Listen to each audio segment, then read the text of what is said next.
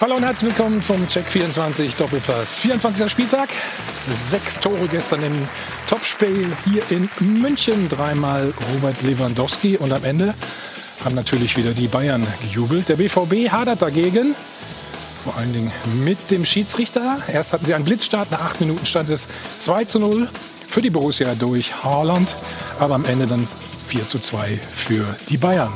Der Kapitän Marco Rose hat sich beschwert und wir fragen natürlich, äh, Marco Rose sage ich schon, Marco Reus natürlich an der Stelle, Verzeihung, äh, hat sich beschwert und wir stellen die Frage, gibt es wirklich einen Bayern-Bonus? Das ist der neue Mann auf der Bank, der Schalker Dimitrios Gramotzis. Laues Spiel am Freitagabend, wieder kein Tor, wieder kein Sieg. War das vielleicht die allerletzte Chance auf den Klassenerhalt? Wir sprechen mit dem neuen starken Mann auf Schalke, mit Peter Knebel. Er wird uns live zugeschaltet sein. Und viel Unruhe, nicht nur auf Schalke, weiterhin auch bei Borussia Mönchengladbach. Und damit sind wir bei Marco Rose. Seit er bekannt gegeben hat, dass er im Sommer zum BVB wechselt, gab es keinen einzigen Sieg, sondern fünf Niederlagen in Folge. Die Frage ist, geht das gut bis zum Sommer? Und dieser Mann ist heiß begehrt. Freddy Bubic hat eigentlich noch Vertrag als Sportvorstand bei der Eintracht in Frankfurt. Er will aber weg. Die Frage ist, darf er? Was ist in der Kommunikation schiefgelaufen und droht möglicherweise eine Schlammschlacht? Der Mann, der ihn 2003, glaube ich, war es, zu Hertha BSC geholt hat, da war er noch Spieler. Außerdem ist er fünfmal deutscher Meister geworden. Der ist heute unser Gast, Dieter Hönes. Guten, Guten Morgen. Dieter, stimmt das? Du sagst guten Namen, siehst du. Ich, ich ja. habe auch eben Marco Rose gesagt. Weil es so dunkel ist hier. Das war 2003, glaube ich, ne? als du Freddy geholt hast. Was war 2003? Als du Freddy geholt hast?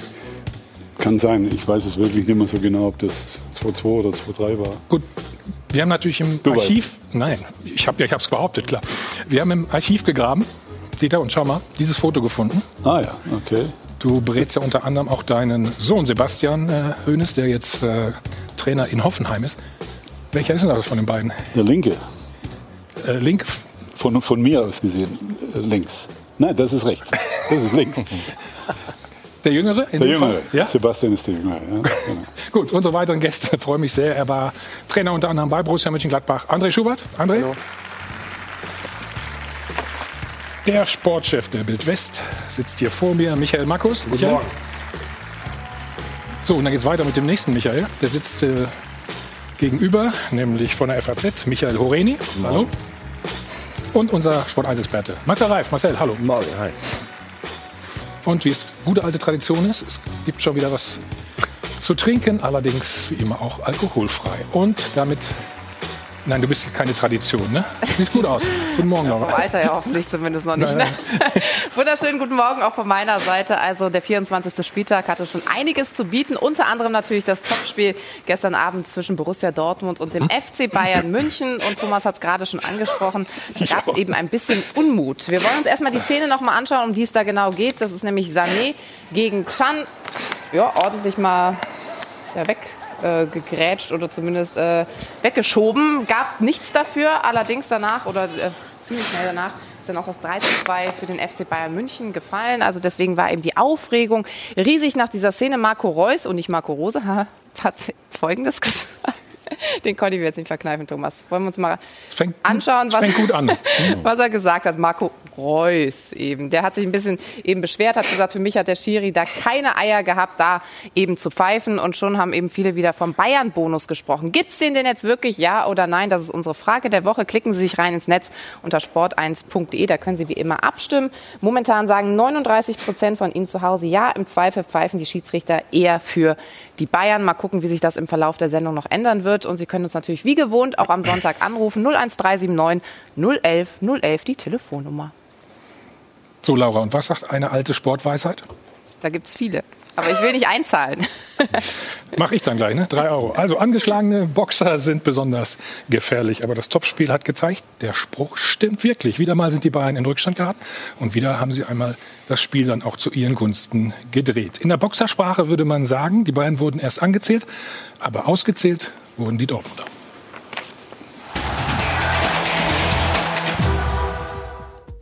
Verloren durch K.O. in der letzten Runde. So muss sich Borussia Dortmund fühlen. Der entscheidende Niederschlag trifft den BVB kurz vor dem Schlussgong. Der Schlüssel war, dass wir es dann nicht mehr geschafft haben, für Entlastung zu sorgen. Und dann wurde der Druck so groß, äh, dass wir dann mit leeren Händen nach Hause fliegen müssen. Dabei schlägt Holland die Münchner gleich zweimal schwer zu Boden. Die Bayern-Defensive wackelt nicht nur, sie zeigt wieder mal schlechte Nehmerqualitäten, aber wenn du die Bayern schlagen willst, musst du sie aus dem Ring hauen. Oder wenigstens permanent im Schwitzkasten halten. Doch Dortmund versucht den Vorsprung zu früh über die Zeit zu retten. Und was Bayern hinten fehlt, haben sie vorne im Überfluss Durchschlagskraft. Die Bayern können zwar wenig einstecken, dafür umso mehr austeilen. Und wenn's spitz auf Knopf steht, hilft der Fußballgott oder der Schiedsrichter oder beide. Legende oder Wahrheit, bei diesem Foul an Chan kurz vor dem 3 zu 2 bleibt die Pfeife jedenfalls stumm. Ich sage Ihnen ganz ehrlich, wenn das bei Bayern gewesen wäre, hätte er hundertprozentig gepfiffen. Ist so. Wie kommen Sie darauf? Ist so. Das ist ja schon eine steile These. Ist so. Ist vielleicht wirklich so, aber vielleicht hat Bayern am Ende einfach mehr den KO gesucht als der BVB. Wir fragen trotzdem, werden die Bayern wirklich bevorzugt? Marcel, wie ist diese Aussage von Marco Reus bei dir angekommen? Ich, ich hänge sie auch heute nicht, nicht so fürchterlich hoch. Du verlierst ein Spiel, in dem, in dem du nach 10 Minuten 2-0 führst. Du hast nach ein paar Wochen, wo es rund mhm. läuft, das Gefühl, wir haben es, glaube ich, jetzt gepackt. Und dann, aus welchen Gründen auch immer, ist das Spiel für, für Dortmund, fängt das an, so nach, nach 15 Minuten zu kippen, zu kippen, immer mehr und dann verlierst du es am Ende. Wenn du das, diese Szene siehst, also wenn Sané Chan weghaut, Lieber Schwan, da so. Das stimmt, irgendwas nicht. Wolltest du sagen oder wie? Liegt, acht mal auf den Chan, wenn der unten liegt. Der hat mal in Liverpool gespielt. Also das ist in England nicht weil internationale Härte, sondern weil das ja, da kommt's äh, auf. Da geht einer hin, hat den Ellbogen nicht draußen. Das ist ja eher ein Hüftencheck. So, jetzt macht ne? er pflichtschuldig, sagt er, das war doch ein Foul und dann rennt er weit zurück. So und jetzt geht das Spiel noch, glaube ich, eine, wie lang? 30 Sekunden weiter. Also es ist eine steile These geschenkt. Ich schenke sie ihm, aber es, es hat wenig Substanz. Ja, ja. ja, also man muss das, glaube ich, einfach diese Äußerung, er hat ja hinterher auch nochmal nachgelegt und gesagt, ähm, keine Eier habe der Schiedsrichter gehabt. Man muss das aus der Frustration heraussehen, denke ich einfach mal. Das ist jetzt das siebte Spiel, was die Dortmunder äh, seit 2014 in äh, München verloren haben. 5 zu 30 Tore haben sie aus diesen sieben Spielen. Also das nagt natürlich an dir. Und wenn du dann zwei Minuten vor Ende der regulären Spielzeit äh, so ein Foul erlebst, was man pfeifen kann, aber auch weiß Gott nicht muss. Der hat viel laufen lassen, der Marco Fritz. Na, wenn du faul sagst, ist es ja. Hä? Nee, ist ein 50-50-Ding. Also ich, ich hätte es wahrscheinlich auch laufen lassen, weil ich auch eher für die rustikalere Art bin und ich fand es auch nicht übertrieben. Den Arm angelegt ähm, und geht, geht so. Und, und, man muss einfach, man muss die Frustration sehen und diese, diese Diskussion um den Bayern-Bonus. Ich glaube, die ist so alt wie der Torrekord von Gerd Müller, nämlich irgendwie 50 Jahre. Und das sehen die Dortmunder auch nicht. Ich habe heute Morgen mit Watzke noch mal gesprochen. Der sagt auch, man hätte das pfeifen sollen. Ja, klar, aus der Natur der Sache hätte der Bayer das auch gesagt, wenn ihm das widerfahren wäre. Aber vom Bayern-Bonus wollen die auch nicht sprechen, weil sie auch wissen, dass diese Diskussion, glaube ich, in die falsche Sackgasse führt. Es gibt den Bayern-Dusel übrigens auch angeblich. Ne? Bayern-Dusel ist weißt was anderes. So, Bayern-Dusel ja, hat was mit Mentalität zu tun. Das haben wir nämlich gestern gesehen. Die haben nämlich überhaupt nicht aufgegeben. Dieter, deswegen wie, haben die gewonnen. Hm. Nochmal diese Szene gerade. Sané gegen Chan. Sie waren nicht spielentscheidend. Äh, Marcel hat es gerade richtig ja. gesagt. Die waren ja nachher noch zwei, dreimal selbst am Ball. Also äh, wenn daraus direkt ein Konter entstanden wäre, hätte ich gesagt, okay, aber das, äh, das ist aber ganz klar, du bist nach dem Spiel, bist du enttäuscht, du gehst 2-0 in Führung, denkst, heute haben wir sie und dann kommst du gegen eine Mannschaft, die sich aufbäumt in einem Maße, wie ich das selten gesehen habe. Also das ist fantastisch, wenn du die Gesichter gesehen hast. Die Bayern wollten einfach mehr gewinnen als die Dortmunder und das war spielentscheidend. Nicht dies, Wie hast du denn eine Idee, woher das immer kommt, dass man immer wieder von diesem Bonus, vermeintlichen Bonus oder Bayern-Bonus spricht? Ich, ich sehe das jetzt nicht, nicht so dramatisch. Mhm. Ja. Äh, sicherlich, klar, haben auch die Schiedsrichter ein Stück weit Respekt vor den Bayern. Das ist gar keine Frage, aber die musst du dir erarbeiten. Das war, das war zu allen Zeiten so. Äh, das war auch zu unserer Zeit so, dass, dass du natürlich, äh, ja. sage ich mal, bevor du dich gegen die Bayern stellst, schon auch als Schiedsrichter äh, da so ein bisschen Respekt hast. Aber ich glaube nicht, dass es einen Bonus im klassischen Sinn gibt. Wenn die Dortmunder jetzt dreimal an die Latte geschossen hätten oder zwei Elfmeter verschossen hätten, hätte ich gesagt, okay, das war, aber die Bayern haben verdient gewonnen. Man Adi, hast du das mal erlebt, als, als du Trainer warst? Oder hast du, hattest du mal das Gefühl? Es, also man muss, ich denke, man muss immer unterscheiden, ob es mal so ein einzelnes Spiel gibt, wo du das Gefühl hast, so die 50-50-Entscheidungen gehen mehr in eine Richtung. Das kann auch mal passieren. Mhm. Aber so, dass da eine Regel draus wird, dass man das ableiten kann, äh, denke ich, ist nicht so. Ähm, bei Bayern hat es, glaube ich, einfach damit zu tun, dass du davon ausgehen musst, dass Bayern in allen Spielen immer deutlich mehr Ballbesitz hat, der Gegner deutlich mehr verteidigt, natürlich die Bayern auch in der Regel deutlich mehr gefault werden als der Gegner und natürlich hast du dann irgendwann die Wahrnehmung auch, die kriegen ja alles gepfiffen und du kriegst irgendwie nichts. Ähm, und äh, klar, also das ist eine Wahrnehmungsgeschichte, aber ich glaube nicht, dass ähm, da ein Schiedsrichter auf dem Platz ist und er sagt, ah, jetzt pfeife ich das jetzt nicht, weil das jetzt ein Bayern-Spieler ist. Mhm. Ähm, auch in der Szene, also wir Was haben gesagt, denn das genau? ist 30 Sekunden später. Also da regt man sich, ich kann es verstehen, auch in der Aktion, dass man sich fünf Sekunden aufregt, hat Chan auch gemacht, aber fünf Sekunden später stand er schon wieder in der Abwehr. Da war das für ihn, da war das Mhm. eigentlich erledigt und dann haben die ja schon wieder zweimal den Ball und Hätte er liegen bleiben sollen? Nein, also d- nein, also das ist, wir reden ja Spricht eigentlich überhaupt nur dafür, über, deshalb über den Foul, weil, weil Sané ein bisschen hinter Chan ist. Also wenn die Schulter an Schulter, ist es gar kein Foul und so ist es, ja, ist ein 50-50-Sache, kann man pfeifen, muss man nicht, ist im Mittelfeld. Ja, ich glaube auch, der Richtwert ist. Can. Ne? Wenn der sich nicht wirklich vehement beschwert. Bei Reus macht es auch vielleicht der Frust über die eigene Leistung noch mal obendrein gewesen sein, die jetzt auch nicht äh, bärig war. Und ich bin bei Marcel Reif. Also wenn Sané Can äh, aus dem Leben boxt, dann... Äh, Das haben Sie aber mal von Sané fordern Sie das ja immer. Ja, ja, der- defensiv. der- vielleicht Der geht er läuft, jetzt. der läuft jetzt drei Tage so rum und sagt, hier, Entschuldigung, ja. Vielleicht hat er das Wer Mucki, hat denn den weggehauen? vielleicht hat er das Mucki-Programm von Goretzka jetzt übernommen und stellt ab- sich jetzt. Aber Bayern-Bonus, also wenn es den, den Video-Assist nicht gegeben hätte, der Marco Fritz steht bei dem Elfmeter, ja. im Meter 50 und zwar so, steht er vor der Szene und pfeift den Elber nicht. Also insofern. Kommen wir noch drauf. Aber ja klar, keine Sorgen. Michael, Ja, ich denke schon, dass es einen Bayern-Bonus gibt, also, aber jetzt nicht in der Szene. Also es gibt ja dann diese Untersuchung, wie oft wird zum Beispiel nachgespielt, wenn die Bayern führen, dann äh, ist die Nachspielzeit geringer, als wenn sie zurückliegen. Gibt es ja so Untersuchungen über ganz viele Spielzeiten hinweg. Und das, was Sie auch gesagt haben, äh, dass man natürlich auch Respekt vor den Bayern hat und dass die Bayern natürlich auch, wenn äh, wenn es Entscheidungen gegen sie gibt, dass die das auch nach außen stark kommunizieren können. Das ist auch klar. Aber das wusste ich nicht, dass es diese in Untersuchung dem, gibt. Aber in dem wusstest du nicht? Nee. Doch, Wusste das vor- jemand vor von ein paar euch? Jahren gab es die schon mal. Aber wie valide die ist, ist natürlich auch so eine Sache. Ne? Aber, ähm, das, aber das Wer hat Ihnen einen Auftrag gegeben? Bitte? Wer hat Ihnen einen Auftrag gegeben? das ist ja Dortmund. Nee. nee, aber ähm, das sind Kleinigkeiten. Und in dem Fall, aus meiner Sicht war das auch kein Foul. Der, der, der Chan stand auch nicht sehr stabil in dem Moment. Also der hat auch eine, keine besonders gute Position zum Ball in dem Moment gehabt. Stand nicht auf beiden Beinen, stand nicht so fest wie, ähm, wie, wie Sané. Und ähm, das war für mich auch, das, das kann man zur Not irgendwie, aber ich finde auch besser, wenn, wenn, wenn solche Zweikämpfe laufen gelassen werden, wenn es da eine, eine Körperlichkeit in den Zweikämpfen gibt und nicht sofort bei jedem Kontakt es dann heißt, das war aber ein Foul und da muss sofort gepfiffen werden. Überhaupt dieses, da gab es einen Kontakt, also die, die Frage ist doch meistens, gab es da einen Foul oder gab es da keinen Foul? Wir haben uns Und, aber ähm, angewöhnt zu sagen, da war Kontakt. Ja. Das ist Unsinn. Das ist ehrlich, das ist Quatsch. Ich, ich sage nicht, in der Premier League ist alles anders und besser, aber guck dir da wirklich ein normales Spiel an. Also wenn der Chan dort mehr aus der Nummer macht, als kurz mal hochgucken und dann nicht sofort aufstehen, er macht der sich intern verdächtig. Die sagen dem da mal, äh, würdest du freundlicherweise mitmachen gleich danach, denn da war nichts.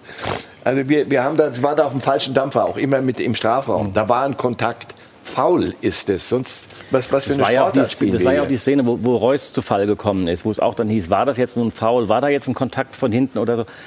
Kontakt, Ehrlicherweise muss man natürlich hat es einen Kontakt gegeben, aber ein Foul war es aus meiner Sicht eben auch nicht. Und von daher gab es da auch keinen, berechtigterweise keinen Elfmeter. bin ich etwas anderer Meinung. Ja? Schauen wir Hast nachher du noch mal Bilder drauf. Gesehen, Lass uns wo, das wo, erst wo mal man es die- besser sieht?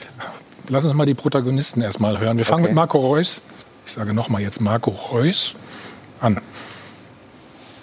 Faul. Ich sage Ihnen ganz ehrlich, wenn das bei Bayern gewesen wäre, hätte er hundertprozentig gepfiffen. Ist so. Wie kommen Sie darauf? Ist so. Das ist ja schon eine steile These. Ist so. Warum ist das so? Weil es einfach so ist. Das, das ist einfach so. Das, ist, Hieß ja, die Bayern hätten einen Bonus bei den Schiedsrichtern. das will ich nicht sagen, aber ich sage einfach, bei Bayern ähm, wäre es gepfiffen worden. fertig aus, ist so. Muss man sogar drüber schmunzeln, so ein bisschen. Ne? Hm? Wenn, wenn, ihm das hilft, das Spiel zu verarbeiten, alles gut. Dann ist es so. Gut, weiter geht's. Emre Can, der gefaulte oder nicht gefaulte? Kann er pfeifen, muss er nicht. Aber ich finde einfach generell in der zweiten Halbzeit, der Schiedsrichter hat zu viel auf Zuruf gepfiffen, 50-50 Bälle. Wir haben, glaube ich, keinen Foul bekommen, keine Ahnung. Und das macht manchmal das Rhythmus kaputt. Man will da sein, man ist im Zweikampf und dann pfeift der Schiri für Rot. Und äh, das war heute ein bisschen zu oft. Das habe ich ihm auch persönlich gesagt. Das darf dem Schiri auch nicht passieren, weil, ja, das ist einfach nur bitter. Andreas, hast du das auch so empfunden? In der zweiten Halbzeit? Nein, habe ich nicht so empfunden. Ähm, Nochmal, wir reden da jetzt immer wieder schon relativ lang über einen, einen, Zweikampf im Mittelfeld, wie es viele gibt. Kann man mal pfeifen, es wird mal in die Richtung, mal in die Richtung gepfiffen. Ähm, ich kann aber insgesamt so ein bisschen den Frust natürlich nachvollziehen, äh, vom ganzen Spielverlauf her. Man hat 2-0 geführt.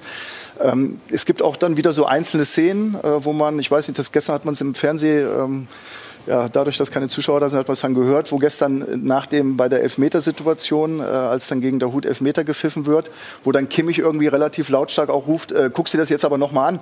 So, und dann hat man natürlich, ja klar, jetzt, ne, jetzt wird er wieder aufgefordert. Der hätte sowieso, natürlich gucken die da drauf. Und ähm, ja, das, was Marcel ja eben schon gesagt hat. Also wenn es den Bayern-Bonus geben würde, hätte es den Elfmeter auch sofort gegeben. Den hat er ja einfach erstmal so nicht gepfiffen. Und, Aber es ist nicht also, ungewöhnlich, dass Spieler versuchen, dem Schiedsrichter. Ganz normal, ja, ist ja. Oder Dieter, hast du bestimmt auch oft genug ja, natürlich. Also, ja, du musst ja auch äh, mit dem, klar musst du auch mit dem Schiedsrichter ein bisschen arbeiten. Ja. Also da lammfromm immer dazustehen, dich nicht zu wehren, das bringt ja auch nichts. Äh, das müssen wir vernünftig machen. Ich, ich sag, ich sag äh, nochmal, das hat auch mit Cleverness zu tun, aber äh, daraus einen Bayern-Bonus abzuleiten, also gerade wegen der Szene ist schon gar nicht. Ich weiß nicht, du, kommt noch eine Szene mit Reus im, im Strafraum oder, oder äh, die habe ich im Spiel nicht so wahrgenommen, aber das, vielleicht gibt es da. Doch, es gibt gleich noch ein paar ja. schöne Szenen. Da machen ja. wir gleich auch äh, auf jeden Fall weiter. Wir haben noch, ach, über Thomas Müller müssen wir reden, über Lewandowski, über Haaland und wie gesagt über das Spiel. Wir schalten aber gleich erstmal nach Gelsenkirchen zu Peter Knebel, machen eine ganz kurze Pause und dann geht's los.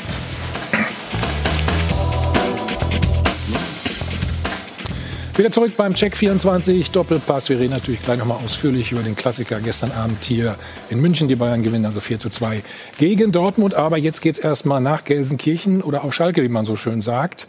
Da ist der neue starke Mann uns zugeschaltet. Peter Knebel. Peter, hallo, grüß dich.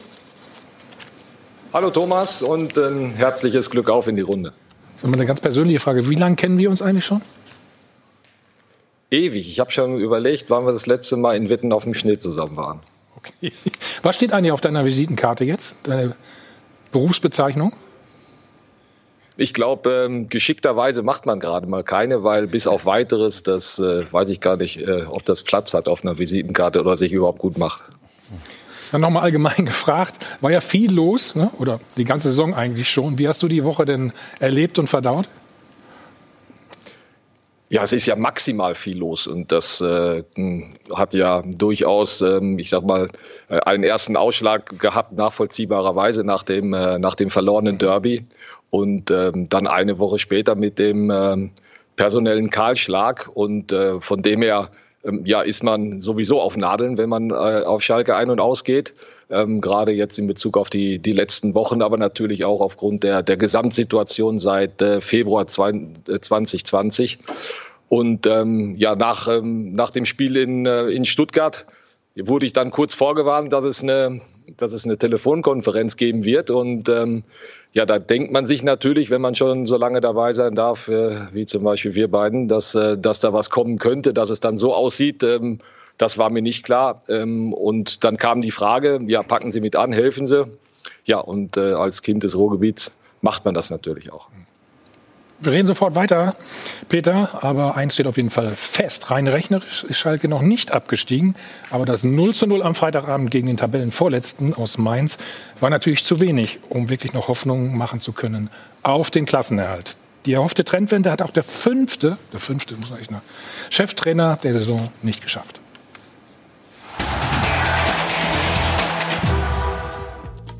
Einsatzwille, Leidenschaft. Dimitrios Gramotzes gibt die Richtung vor und alle, alle ziehen mit. Aber wir können keine Wunderdinge in zwei Tagen vollbringen. So ein Mist. Denn ein königsblaues Wunder wäre das Einzige, was noch helfen könnte in dieser so verfahrenen Situation. Bei Gramotzes Debüt konnten sich die Schalker zwar nur ein, zwei gute Torchancen erspielen, ließen aber auch nur wenige der Mainzer zu. Elende Nullnummer zweier Kellerkinder. Neun Spiele ist sie jetzt lang, die neue Sieglos-Serie. Und dennoch werden die Schalker noch wochenlang absteigen, bis es amtlich ist. Nach dem Personalbeben inklusive Austausch der kompletten sportlichen Leitung ist unter den neuen Hauptverantwortlichen Peter Knäbel und Dimitrios Gramotzis so etwas wie Aufbruchstimmung entstanden. Dennoch ist klar, ab sofort muss Schalke 04 eingleisig planen für die zweite Liga. Peter, ist das so? Nein, nicht ausschließlich, natürlich nicht, aber ähm, Hauptschwerpunkt äh, ist natürlich, wenn man sich die Situation anguckt, die Planung für die zweite Liga, das ist richtig. Und das liegt alles in deiner Verantwortung? Der Großteil davon, aber es ist natürlich so, dass ich nicht alleine bin. Also ähm, es kann natürlich äh, bei der Situation, die wir, die, die wir hier vorfinden, die sich entwickelt hat über die Wochen und Monate, kann das natürlich nicht einer alleine machen. Insofern ist es wichtig, dass man ähm, viele helfende Hände hat ähm, und äh, dazu zählen für mich so arrivierte Kräfte wie, äh, wie Norbert Elgert äh, in der U19 oder Matthias Schober, die mit in der Taskforce Kaderplanung arbeiten und dort mhm. mit anpacken, aber natürlich auch ähm, Menschen wie ähm, Gerald Asamoah oder wie Mike Büskens, die sich äh, ins Profileistungszentrum begeben haben, die dort schon waren und die dort äh, Dimitrios Gramotzis und äh, dem restlichen Team unter die Arme greifen und eine klare Funktion haben, in der sie die Zukunft von Schalke aus dem Profileistungszentrum mitgestalten können. Peter, heißt das, äh, dass du auch in der nächsten Saison dann der starke Mann auf Schalke bist? Dann hätte ich schon eine Visitenkarte. Die, da frage ich mich natürlich, geht das überhaupt? Kann man dann schon richtig planen? Ganz schwierig. Also ich äh, finde die Art und Weise, die Reihenfolge, wie da jetzt äh, die Dinge geha gehandelt wurden oder gehandelt wurden, äh, höchst fragwürdig. Also man sollte ja nicht zurückschauen. Äh, jetzt hat man einen Schnitt gemacht, aber dann muss man doch Dinge richtig machen. Da muss ich doch zuerst mal die sportliche Führung. Äh, Was brauche ich als erstes? Ein Sportvorstand? Als, ein Sportvorstand, der hm. dann sein Team nach und nach äh, ins, ins Boot holt. Äh, da hat man wieder den zweiten vor dem ersten Schritt gemacht und das ist, äh, das kann gut gehen, aber ich glaube, dass es schwierig ist. Hm. Und wenn die Frage noch nicht äh, final geklärt ist, dann, äh, ja, dann sind viele Dinge nicht so zu regeln, wie es eben hm. jetzt auch geregelt werden muss im Hinblick auf die neue Saison. Peter, was sagst du zu um, dieser Problematik, die Dieter gerade angesprochen hat? In der idealen Welt kann ich die absolut teilen, das ist ja richtig. Ähm, sind wir aber nicht. Und dass es schwierig ist, heißt nicht, dass es nicht auch interessant ist und dass man nicht, ähm, nicht auch Qualität in das tun kann, was man tun muss. Und das heißt in meiner Situation, dass ich äh, jeden Tag versuche, äh, mit sehr viel Verantwortungsbewusstsein die richtigen Entscheidungen mittel- und langfristig für, für Schalke 04 zu treffen weil die sind zu treffen und äh, die sind dann auch mal personenunabhängig zu treffen, weil ich glaube, ähm, dass rund um mich herum sehr viele Leute sind, die Schalke kennen, die Schalke verstehen.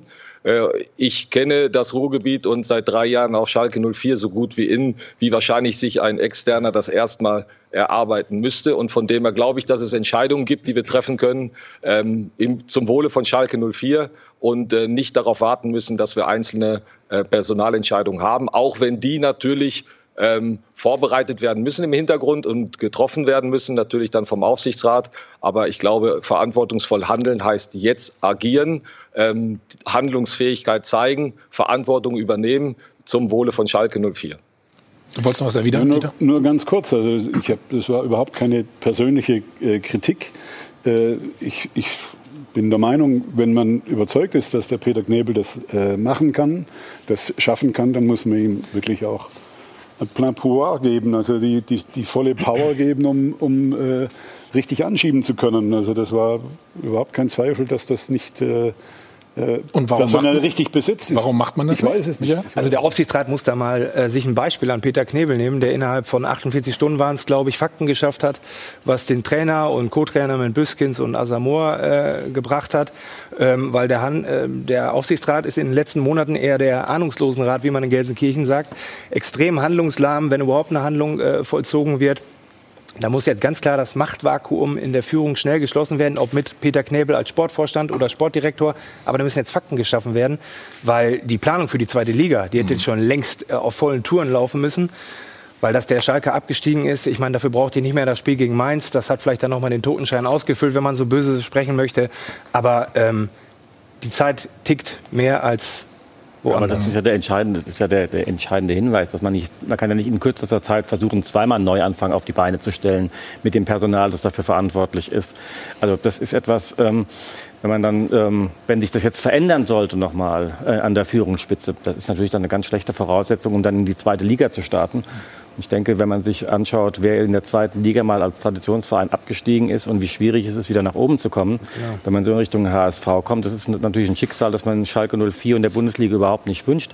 Von daher finde ich sozusagen als Voraussetzung, was Planungssicherheit angeht, wenn man das Wort Sicherheit in dem Fall überhaupt in den Mund nehmen will, ähm, dass man eine Führung hat, die jetzt schon klar ist, das ist die, das ist die Mannschaft, die es auch in der zweiten Liga weitertreiben wird und sich schon jetzt, wie Sie es eben auch beschrieben haben, ähm, mit, vor allen Dingen mit Blick auf die zweite Liga, ähm, die, ja, die, die, die wieder den Wiederaufstieg in, ins Auge fassen will äh, und sich damit jetzt schon befassen kann und wo auch die Beteiligten und auch diejenigen, die Sie ansprechen, sicher sein können, dass sie in Zukunft auch noch diejenigen sein werden, die die Ansprechpartner sein werden, wenn es soweit kommt. Eine Frage an Peter Knebel. Gab es denn schon konkrete Gespräche über Ihre Position in Zukunft? Und würden Sie auch als Sportdirektor unter einem neuen Sportvorstand, zum Beispiel Horst Held, arbeiten? Oder sagen Sie, Sie wollen Sportvorstand werden? Oder ist Ihnen das alles egal, welche Position, Hauptsache bleiben? Äh, Viele Fragen auf einmal. Äh, grundsätzlich äh, werden wir die Fragen klären und wie Sie es vorhin richtig gesagt haben, Herr Markus, der Aufsichtsrat muss sich mit diesen Fragen beschäftigen. Mein Job ist es, jeden Tag aufs Neue anzuschieben, Entscheidungen vorzubereiten, Entscheidungen zu treffen. Ähm, das mache ich gerne. Ich habe ein gutes Gefühl dabei, ein gutes Gefühl mit den Menschen, die mich umgeben. Und ähm, dann werden wir sehen, was dabei rauskommen wird. Dann frage ich noch einmal konkret nach. Würden Sie als Sportdirektor unter einem Sportvorstand arbeiten?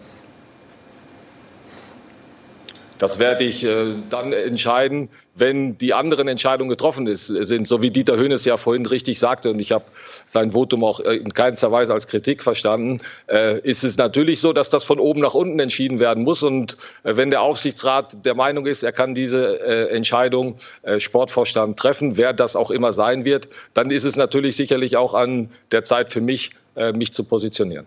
Wann gibt es denn endlich Entscheidungen vom Aufsichtsrat? Peter. Da ist der falsche Mann hier gerade vor dem Mikrofon. Das heißt, du hast gar keine Ahnung, oder wie? Nein, nein, also es ist natürlich nicht so, dass, äh, dass ich nicht mit dem Aufsichtsrat in, in, in Kontakt wäre, weil ich ja, wir kommen wieder zurück, bis auf weiteres. Ne, Entscheidungen kann, können nur getroffen werden von den beiden Vorständen und insofern bin ich natürlich mit denen äh, im intensiven Austausch. Ähm, aber es ist mir durchaus bewusst, dass der Aufsichtsrat und äh, der Aufsichtsratsvorsitzende, vor allen Dingen äh, Dr. Jens Buchter, dass der im Hintergrund Entscheidungen vorbereitet und die beschäftigen sich natürlich in erster Linie mit den beiden von Herrn Markus genannten Positionen. Würdest du dann wieder zurückgehen, auch zur knappen Schmiede? Du, ich bin gekommen und bin total happy gewesen damit. Das, äh, die, die, die, Entwicklung von Spielern, gerade von Talenten, die haben mir extrem viel, äh, die liegen mir sehr am Herzen, das weißt du ja. Ähm, und äh, von dem her habe ich, ähm, hab ich mich sehr, sehr wohl gefühlt. Ich bin sehr schnell gelandet auf Schalke. Ich habe mich wieder verliebt in, in, ins Ruhrgebiet, in unsere Heimat. Und ähm, wir haben da so viele klasse Trainer und auch sehr viel Talente, die, für die es sich lohnt, sich zu engagieren. Ich habe überhaupt kein Problem, weil ich, ich mache mein Glück nicht davon abhängig, welche Position ich habe, sondern dass ich in meiner Funktion was bewegen kann. Das kann ich aktuell in der, in der jetzigen. Ob ich das in einer zukünftigen äh, kann, die Perspektive, die muss dann aufgezeigt werden. Das liegt aber nicht an mir. Und wenn es die ist, die ich vorher gehabt habe, dann bin ich auf Schalke auch sehr, sehr glücklich, weil hier viele tolle Menschen arbeiten, mit denen ich äh, jeden Tag Lust habe, zusammenzuarbeiten. Wie soll denn die neue Mannschaft dann aussehen in der kommenden Saison? Ja, also das ist natürlich eine spannende Frage, in die ich dich natürlich nicht reingucken lassen kann, obwohl ich weiß, dass es so viele interessiert. Das, das, die Kaderplanung ist natürlich nicht, nicht einfach, logisch. Äh, wir haben äh, trotzdem äh, immer noch auch mit zu bedenken, dass es für zwei Varianten oder zwei Szenarien funktionieren muss. Trotzdem wissen wir natürlich, wo unser Schwergewicht liegt. Ähm, wir haben eine Scouting-Abteilung, die, die intensivst arbeitet und äh, wir müssen uns natürlich angucken, was für Qualitäten in der zweiten Liga gefragt sind. Ne? Wir müssen sehen, dass wir aus den Fehlern, die andere Großvereine gemacht haben in der zweiten Liga, dass wir aus denen lernen, dass wir die richtigen Menschen holen, die zweite Liga annehmen, die aber auch ein Stück weit besser sind vielleicht und die Qualität steigern können.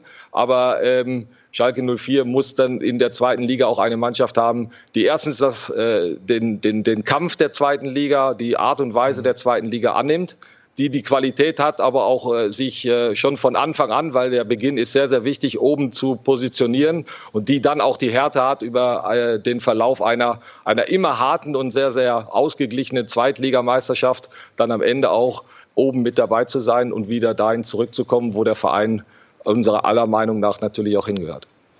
Also für mich ist eigentlich alternativlos mittlerweile, dass Herr Knebel eine dieser beiden Positionen künftig bekleidet, weil er sich zuletzt mit der Knappenschmiede intensiv auseinandergesetzt hat und äh, genau das das einzige große Kapital ist, was Schalke bei 240 Millionen Schulden, noch mal einmal kurz erwähnt, äh, eigentlich noch hat. Da sind immer wieder große und viele Spieler heraus äh, emporgekommen und äh, darauf müssen sie setzen. Gestern waren zum Teil fünf oder sechs Spieler aus der Knappenschmiede im Kader. Ähm, das ist der Zukunftsweg. Viele Spieler, 15, 16, 17, werden den Kader vom jetzigen, wenn man von einer Mannschaft sprechen kann, ja, verlassen. Von daher ist das der Zukunftsweg. Er ist jemand, der sich in dem Bereich gut auskennt. Deswegen muss Schalke äh, sich letztendlich mit ihm da auch äh, über irgendwas einigen. Mhm. Bitte unsere Fans, nee, unsere Fans nicht, äh, deine Fans, haben auch einen gefragt, Laura, ne? Es geht Zuschauer um eben gefragt, das Thema Fitness, glaube ich. Ne? Fragen stellen können. Genau, ja. Fitness, ein ganz, ganz großes Thema, ja. äh, was unter Nägeln brennt. Warum ist Schalke 04 die unfitteste Mannschaft der Bundesliga? Das Spiel am Freitag war sinnbildlich dafür. Man war stehend K.O. in Halbzeit 2. Also was läuft da schief, Herr Knäbel? Ich kann den Frage absolut verstehen, weil ich habe genau die gleiche Frage gestellt an unseren Athletiktrainer. Bin ins äh, Profileistungszentrum gegangen, war meine erste Frage und nicht die, ähm, ja, warum sind wir nicht fit, sondern wie viel sind wir denn gelaufen? 117,7 äh, Kilometer. Ähm, und äh, das ist ein Wert, der ähm, unserem Durchschnitt entspricht. Das ist ein bisschen weniger als Mainz 05 gelaufen ist. Insofern, insofern kann ich nicht teilen, dass wir die unfitteste Mannschaft sind. Äh, auf gar keinen Fall. Ähm, aber man hat natürlich die Begleitumstände gesehen und da lagen ein paar Spieler auf dem Boden und hatten Krämpfe und von dem her kann ich diesen Eindruck auch nachvollziehen. Und das ist dann natürlich auch Auftrag für uns, für das Team der Athletiktrainer, daran zu arbeiten, dass das äh, in den nächsten Wochen und in den nächsten Spielen. Und wir haben zehn Spiele noch. Wir haben noch eine Nationalmannschaftspause, dass sie dort äh, die Belastungssteuerung individuell individuell vornehmen und äh, das auf den einzelnen Spieler anpassen. Dass wir auf der anderen Seite aber auch so Fußball spielen, dass das vielleicht ein bisschen einfacher ist, wenn man so viel laufen muss. Und äh, wir hatten zwar in der ersten Halbzeit äh, überwiegend mehr den Ball, und äh, hatten den aber vor allen Dingen in unserer Hälfte, was dann am Ende auch nur zu einem Torschuss geführt hat. Das müssen wir natürlich in die Hälfte des Gegners verlegen. In der zweiten Hälfte ähm, war dann der Ballbesitz deutlich mehr bei Mainz 05. Wenn man das ge ausgeglichener gestaltet, das wissen alle Fußballer, dann ist das natürlich auch zum Ende ein bisschen leichter äh, zu, äh, zu ertragen, die Belastung, die dann kommt. Und von dem her hoffe ich mir und bin sehr sicher, dass wir das auch hinkriegen werden, dass wir diesbezüglich Fortschritte machen, auch mit den Spielern, die in den nächsten Wochen zurückkommen, auch wenn wir bei denen wissen, dass das noch nicht von Anfang an 100 Prozent sein wird, aber auch bei denen müssen wir mit aller Akribie äh, daran arbeiten, dass, äh, dass es leichter wird, diese Leistung, die sie vollbracht haben, die wie gesagt Bundesliga-Durchschnitt ist, dass wir die erbringen können. Das ist, das ist halt leider alles viel zu spät. Ne? Deswegen, das wird der äh, verdienteste und zugleich überflüssigste Bundesliga-Abstieg aller Zeiten vermeintlich. Ähm, wenn ich schon spielerisch oder taktisch äh, nicht die Qualität habe wie andere Mannschaften, um die Liga zu halten, dann muss ich zumindest die Grundtugend, nämlich Fitness, irgendwie einbringen. Und da lagen halt gestern wirklich zum Teil mehr Spieler am Boden als irgendwie Robben vor Borkum auf der Sandbank. Also da hat man sich schon wirklich Gedanken gemacht. Und wir sind ja nicht irgendwie in der 90. Minute gelegen, sondern die lagen da ab Minute, ich weiß nicht, 60, 65. So, also von daher Deckel drauf und sich jetzt mit Würde aus der Liga verabschieden, ist, glaube ich, das Mhm. Wichtigste, auch das Ziel für Gramozis und, äh, und sein Team und, äh, und sofort den Neuaufbau einläuten. Wieder ein paar, paar Fragen haben wir noch. Äh, Wir machen nur einen Spot, dann geht's weiter. So, weiter geht's. Peter Knebel ist uns noch zugeschaltet. Peter, zehn Spiele sind's noch. Glaubst du wirklich noch an das Wunder? Ich, äh, für mich ist heute in meiner Zeitrechnung als äh, Gesamtverantwortlicher äh, noch sechs Spiele bis zu Spiel zwei. So zähle ich. Und ähm, der Markus äh, hat es ja äh, gerade auch äh, benannt, äh, worum es jetzt, worum es jetzt eben gehen könnte oder wie es aussehen könnte. Für uns ist es extrem wichtig, dass wir jetzt jeden Tag unseren Job machen und dass wir, ähm, dass wir eben nicht, dass wir es nicht abschenken, ähm, wenn das Unvermeidliche dann eventuell äh, kommen würde, wann auch immer, sondern dass wir jetzt unseren Job so machen, dass wir auch Erkenntnisse ziehen, Erkenntnisse aus der Zusammenarbeit der Mitarbeiter, äh, Erkenntnisse ziehen ähm, aus, dem, äh, aus den Spielern, vor allen Dingen den Jungen, die, denen wir jetzt eine, eine Chance äh, geben, so wie Kerem Cananoglu im, äh, im Spiel gegen Mainz 05. Das ist nicht wertlose Zeit jetzt. Und bei Schalke 04 gibt es keine Zeit für einen Übergang. Wir können nicht herkommen und sagen, naja, wir gucken mal jetzt so ein bisschen, sondern wir spielen Fußball. Unsere Spieler äh, sind unsere, unsere wichtigsten Vertreter. Wir müssen die Spiele so angehen, als wenn es in jedem Spiel um alles geht. Und notabene, es geht auch um den Marktwert von jedem Einzelnen von uns. Und von dem her ist jeder Profi äh, natürlich auch aufgerufen, das zu tun. Das macht man nicht alleine, wie ich vorhin gesagt habe. Das gilt für mich wie auch für die Spieler auf dem Platz. Das macht man als Team. Und von dem her erwarte ich eine Top-Einstellung und eine Top-Haltung für die, äh, für die kommenden zehn Spiele. Abschließende Frage, eine persönliche, habe ich mir extra bis zum Schluss aufgehoben. Wie sehr leidest du immer noch unter der Rucksackaffäre? Ich habe die ganze Zeit schon mit der Frage gerechnet. Nein, Nein, okay, gut. Also leidest gar nicht mehr drunter. Richtig verstanden? ich habe dir doch gesagt, nein. Gut. Peter, vielen Dank. Man kann dir nur Danke. alles Gute wünschen, vor allen Dingen natürlich auch Gesundheit, aber auch äh, ein glückliches Händchen. Glück auf, wie man so Das schön wünsche sagt. ich dir auch. Ja, bis bald. Glück auf. Schönen Tag noch. Wie bist du eigentlich auf Horst Held gekommen eben? Das habe ich ganz Ja, vergessen zu fragen, Mensch. Das ist einer von mehreren Namen, die da seit Wochen äh, kursieren. Aber der ist doch noch in Köln. Ja, pf, sicher. Aber wir wissen doch äh, spätestens äh, nach den letzten Wochen, was Verträge im Fußball wieder wert sind. Also der Name kursiert. Vorstellbar ist das. Ich glaube, er ist auch nicht ganz abgeneigt, auch wenn es die zweite Liga bedeutet. Ähm, aber ist eine Herausforderung, ist eine Herzensangelegenheit von ihm. Ich glaube, er ist auch nicht so ganz fertig gewesen äh, nach seinem Er- Abgang. er war ja schon mal da, genau. Er war ja schon mal da, genau, und ist dann gegen Herrn Heidel ausgetauscht worden.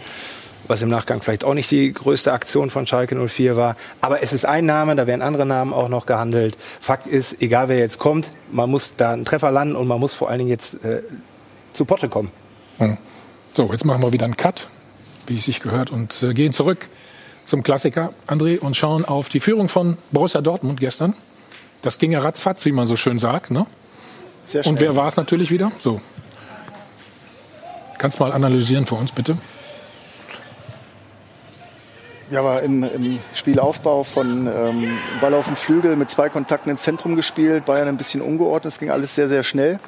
Ähm, aber wenn man es jetzt auch insgesamt sieht, ähm, ja, ist die Situation so, dass natürlich dann, ich glaube, Boateng ist es, der einfach den Schritt nach vorne gehen muss. Hier ist er im Kopfballduell. Da ist er noch dran, ne? Ja, genau. Und jetzt muss er einfach einen Schritt nach vorne gehen. Also das ist, er muss, er muss ja nicht unbedingt den Ball gewinnen, aber zumindest muss er ihn so unter Druck setzen, dass er den Ball blocken kann oder dass er nicht in aller Ruhe Maß nehmen kann, weil wenn er mit links aus der Entfernung abzieht, ist er nicht ganz so schlecht. Kurze Zeit später, das zweite Tor, der Doppelpack von Haaland. André, auch hier. Sieht erstmal nicht so gefährlich aus, ne? Ja, also kommen ein paar Dinge zusammen. Ähm, man sieht gleich, dass eine Riesenlücke entsteht, Hier, ne? nämlich hier. Ähm, Sané mit dem Riesentempo kommt da noch hinterher.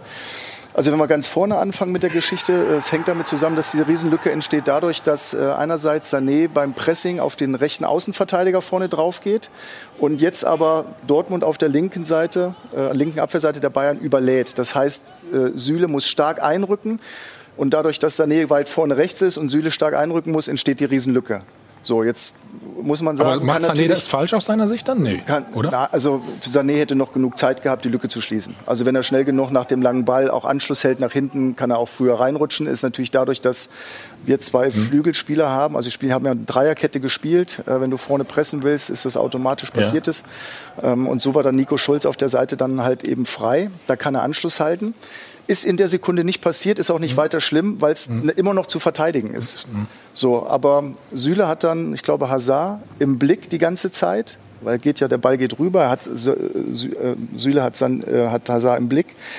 Und dann muss, muss Süle einfach den Weg nach hinten mitmachen mit, mit Hazard. Also das ist halt, also es, er sieht, dass Sané kommt, er sieht, dass Sané ihn auch noch Hier sieht man, bedrängen kann. Süle Schulz. reinrückt da. Ne? Und Hier ist, genau. Und jetzt sieht auch, Süle sieht auch, wo Hazard ist die ganze Zeit. Und jetzt muss er den Schritt mit da hinten gehen. Mhm. Und muss ihn, weil Hazard kann ja schon fast alleine abschließen. Mhm. Also wenn er, wenn er da einen Schritt äh, aufnimmt und so kommt aber Hazard in den Rücken von Süle und kann es natürlich so nicht mehr verteidigen. Das ist dann schwierig. Hm. Marcel, wieder Rückstand? Muss man ja eigentlich aber sagen. Das Ne? entscheidende Wort war für mich verteidigen. Mir, mir Ja. Gestern hatte ich so den Eindruck, wir reden heute nur noch über Anschieben und, und die Offensivaktion und Davis hochgelobt.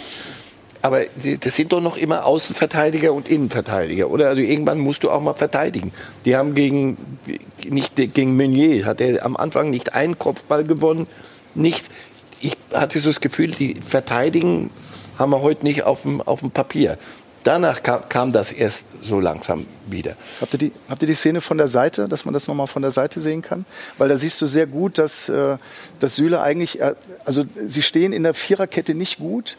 Also Süle steht Ja. deutlich vor Boateng. Und dann hat er vielleicht kurz die Idee, mal auf Abseits zu spielen, aber das kannst du auf einem so engen Raum, ist ist unmöglich. Das kannst du dann nicht mehr, kannst du dann nicht mehr machen. Ne? Und dann geht eben Hazard in den Rücken rein und Süle ist in der Si- Situation natürlich auch der Außenverteidiger, ist auch nicht so seine äh, absolute ja, Lieblingsposition. das kommt dazu sicherlich. wahrscheinlich, ne? Ja, und jetzt, jetzt sieht man das schon. Er muss diesen Weg mit nach hinten kurz gehen und dann kann er, kann er auch Hazard ablaufen, aber so hat er keine Chance. Mhm. Warum kriegen Sie so viele Gegentore, Dieter? Ist schwer, schwer, schwer zu sagen, aber äh, außergewöhnlich. Das, viele, was sie halt, äh, was man am Anfang als Hansi Flick begonnen hat, äh, im, Ver im, im Vergleich zu Niko Kovac, hat man ja, haben alle gesagt, fantastisch, die verteidigen 10, 15 Meter höher. Und daraus entsteht natürlich ein Raum. Das ist ja völlig normal. Das hilft dir zu pressen im Mittelfeld, das hilft dir äh, äh, natürlich auch äh, schnellere Balleroberungen äh, zu bekommen. Aber es birgt immer ein Risiko und genau dieses Risiko ist da. Und wenn dann die Feinabstimmung nicht, nicht ganz stimmt, Süle ist kein wirklicher rechter. Verteidiger, er ist ein zentraler Verteidiger.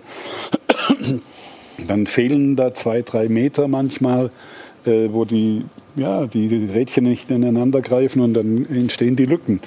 Äh, und äh, sage ich mal, auch bei der maximalen Belastung, die Bayern hat, kann es natürlich auch mal sein, dass der ein oder andere einen Moment zu spät reagiert und dann bist du natürlich bei dieser Art Fußball zu spielen hinten un unglaublich anfällig.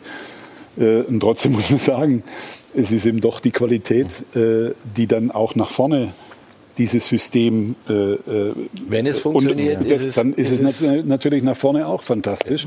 Also es ist natürlich eine Gratwanderung, die sie da gehen und äh, bisher geht's gut. Weil, weil Sie natürlich auch vorne einen Mann haben, auf den es immer verlassen. Extrem.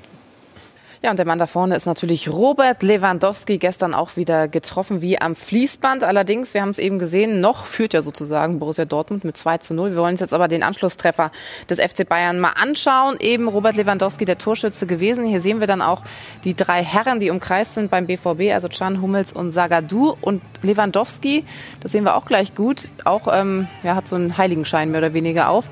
Der ist eigentlich total frei. Also keiner kümmert sich so richtig äh, um ihn, keiner fühlt sich ja, zugehörig. Und dann kann er eben das Ding ganz einfach reinhauen. Also geht eigentlich wieder zu leicht. André Marcel hat gerade gesagt, äh, die Bayern müssen mal verteidigen. Gilt für Dortmund aber auch, ne? Ja, ja, wir, schauen, wir schauen noch mal auf die Szene. Gilt für Dortmund auch, ähm, aber das ist eine super Was machen Szene. Sie falsch? Das ist eine super Szene. Ne? Also wenn man Die Krücke? Ja, wenn man es einen Tick vorher noch mal sieht von der anderen Seite in der in der ganzen Entstehung. Also Dortmund ist nach der Führung deutlich zu passiv geworden. Ja. Das bedeutet, sie haben sich einfach nicht nur weit hinten reinfallen lassen. Jetzt mal auf Sané achten. Ähm, macht einen Antritt nach vorne und zieht Schulz damit zwei drei Schritte in die Tiefe. Jetzt tritt er an. Schulz geht zurück und dadurch verschafft er sich Raum. Und dieser Raum ähm, bringt ihm das Dribbling auf den Gegner mit der Geschwindigkeit ins 1 gegen 1. Dann, wenn du ins Rückwärtslaufen und der kann frontal angreifen, ist es schwer. Trotzdem, klar, Nico Schulz kann es besser verteidigen im 1 gegen 1, muss versuchen, ihn nach außen zu drängen, aber er ist dann einfach zu schnell, ist vorbei.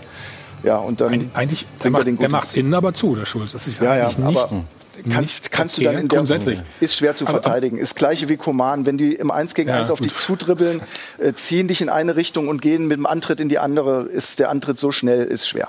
Und warum weiß man nicht, dass Robert Lewandowski da in der Mitte äh, vielleicht sehr gefährlich sein könnte?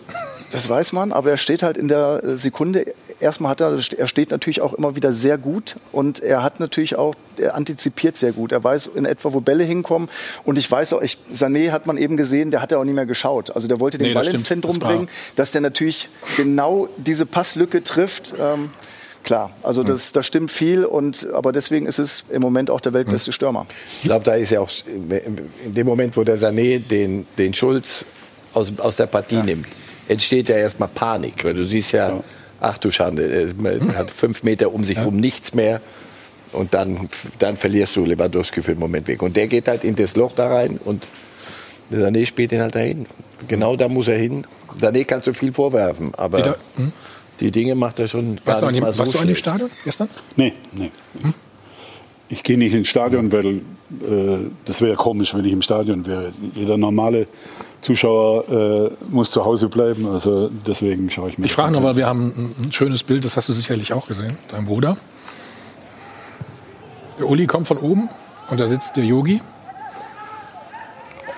Und äh, trotz Maske können wir Lippen lesen. Ne? Er hat ihm gesagt, du musst Thomas Müller unbedingt mit zur Europameisterschaft nehmen. Ob das so ist, die Tür ist ja wieder ein Korrekt. bisschen weiter offen, ja. Sprechen wir natürlich gleich auch noch drüber. Erstmal können Sie was gewinnen heute bei uns, nämlich zwei E-Bikes und 1000 Euro. Viel Glück, wir sind gleich wieder da.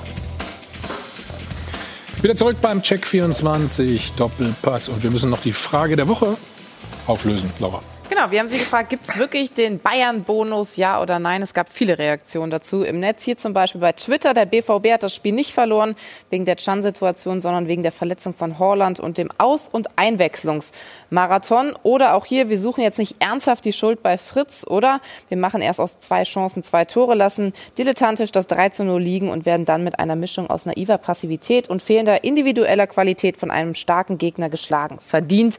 Ende. Also selbst die BVB-Fans, so hört sich das zumindest an, sagen eben Quatsch. In dem Fall war es kein Bayern-Bonus. Dann schaue ich noch aufs Voting der Frage der Woche. Da sagen 39 Prozent von Ihnen ja. Im Zweifel pfeifen die Schiedsrichter eben eher für die Bayern und 61 Prozent sind der Meinung nein. Bayern wird eben nicht bevorzugt. Sie haben uns auch angerufen. Das waren Ihre Reaktionen. Marco Reus hat nur das ausgesprochen, wozu sich viele nicht trauen. Der einzige Bayern-Bonus ist, dass die Bayern einfach einen unheimlichen Siegeswillen haben und nie aufgeben, im Gegensatz zum BVB. Ich möchte auch mal an das Handspiel von Herrn Reus dran erinnern, das auch nicht geahndet worden ist. Und es gibt diesen Bayern-Bonus nicht. Natürlich gibt es den Bayern-Bonus und das schon seit Jahrzehnten. Es gibt keinen Bayern-Bonus. Schlechte Verlierer jammern immer über Bayern-Bonus. Natürlich gibt es einen Bayern-Bonus. Den gab es schon immer und wird es immer wieder geben. Aber wir es gibt ja nur ja, dann oder lass es nein, uns- ist doch logisch. Lass es uns akzeptieren und fertig. Ja, okay. Aber komm, machen? Äh, Ein Zuschauer hat doch irgendwie von dem Handspiel gesprochen, da glaube ich, von Marco Reus. Dann schauen wir uns das mal zuerst an, bevor es weitere Szenen gibt. Da sieht man es vielleicht besser. Da sieht man es. Also wir haben extra eine Lupe draufgelegt. Michael, was sagt ihr? Auch 50-50. Da waren mehrere Entscheidungen in diesem Spiel. Ja, das Ich kannst finde du schön, dass Marco, jetzt auch dass Marco aber gleich sagt, nee, nee, nee, da war nichts. Ne? Ja gut, das ist ja auch, ich meine, Neuer hat einen Reklamierarm, der hat einen Abwinkarm, jeder hat irgendwie da seine... T-Shirt, das ist doch die T-Shirt-Regel, oder? Ja, Mit, oder? Aber wie ist das beim Langarm? Jetzt kommst du mit T-Shirt. Hör mir auf, ey. T-Shirt. Ja. Also äh, ein Satz noch mal eben zu Marco Reus. Also im Endeffekt sollten wir doch froh sein, dass er so ein bisschen aus der Hose gekommen ist, sonst hätten wir hier auch Langeweile und könnten nichts diskutieren. Also Ich finde, man kann es einfach nicht klar sehen. Ne? Und Da, da das- kennst du uns nicht gut genug hier. ja, wenn man es nicht klar sehen kann, kann man es nicht pfeifen. Also ähm, ich glaube, auf den Bildern wird es für mich auch nicht eindeutig, ob das jetzt nun der reine der Oberarm war, ob es da wirklich noch ein bisschen was berührt hat oder nicht. Wäre mir zu wenig, um, um das zu sagen, das ist jetzt ein Elfer in, in dem Moment. Schlecht wäre es für die Ja. Dortmunder, wenn sie das alles so glauben würden und damit in die nächsten Wochen gingen. Wir hätten normal, also wie, wie ich früher beim Tennis, normal hätte ich nie verloren. So, normal, super. Wir hätten nie verloren, wenn es das Ding nicht gegeben hätte. Hör auf. Lass gut sein. Reg dich auf hinterher ein bisschen, wenn das zur, zur Frustbewältigung dient. Alles gut, aber mach nicht mehr draus, sondern guckt euch das Spiel in Ruhe an und dann werdet ihr sehen, wo Man hat Dinge das ja- nicht funktionieren. Warst du so ein Tennisass früher? Das wusste ich gar nicht. Komplett dabei. Man sieht ja auch, wie Bayern in so einem Spiel eben auch andere Qualitäten zeigt, nämlich diejenigen, die Borussia Dortmund zum Teil eben abgehen. Beim Stand von, von 2-0 nach neun Minuten ist es trotzdem eine Mannschaft. Ähm, wir haben ja über die Defensivspreche von, von Bayern schon gesprochen. Diese ersten Minuten sind auch ein Zeichen, das immer wieder vorkommt, so von so einer mentalen Müdigkeit dieser Mannschaft. Nach diesen ganzen Belastungen dieser gesamten Zeit ist es immer wieder, äh, dass sie trotz, äh, wir hatten es auch schon besprochen, trotz der taktischen äh, Schwächen, die es da zum Teil gibt, kommt diese, dieser Müdigkeitsfaktor dazu, dass sie nicht bei 100 Prozent sind, es aber dann trotzdem schaffen, den Schalter nochmal umzudrehen und dann in, dem, in der restlichen Zeit ähm, ihre Qualitäten, wirkliche Champions-Qualitäten immer wieder zu zeigen, diese Spiele immer wieder zu drehen, als ob sie jeder Mannschaft ein oder zwei äh, Tore Vorsprung geben könnten in dieser Saison und das fast immer dann in der Lage sind, ähm, diese 100 Prozent, von denen man immer so spricht, dann tatsächlich auch zu zeigen und dann auch nicht mehr nachzulassen. Und selbst in dem Moment, in dem Spiel, wo ich, das, wo ich den Eindruck hatte, in der zweiten Halbzeit sind die auch letztlich mit einem Unentschieden nicht ganz unzufrieden, die Bayern.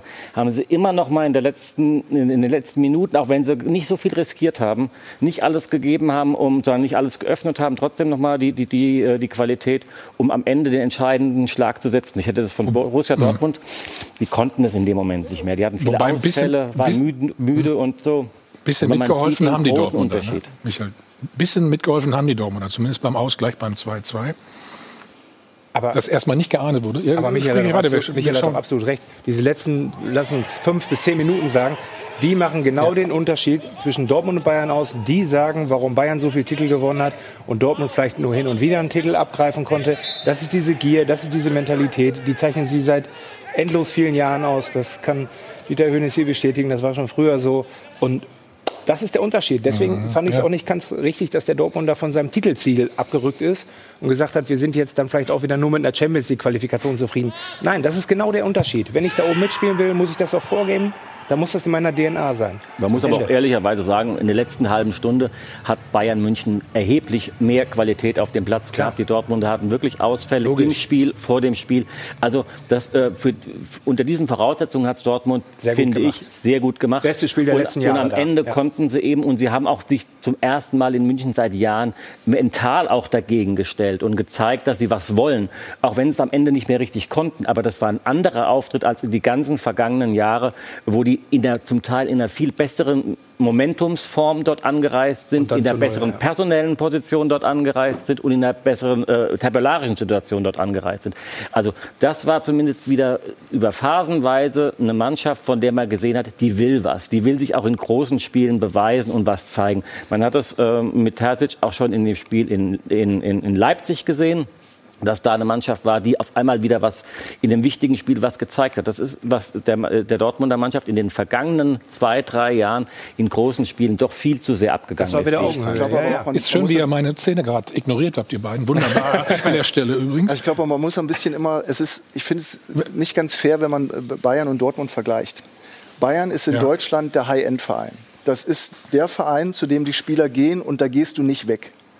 So, da, da gehst, wenn du weggeschickt wird vielleicht oder du gehst, mal irgendwann nach Real Madrid. Und äh, Dortmund ist ein Verein mit relativ vielen jungen Spielern, die immer, wenn sie kommen, schon manchmal hat man schon das Gefühl, sie denken eigentlich schon fast wieder an den nächsten Schritt.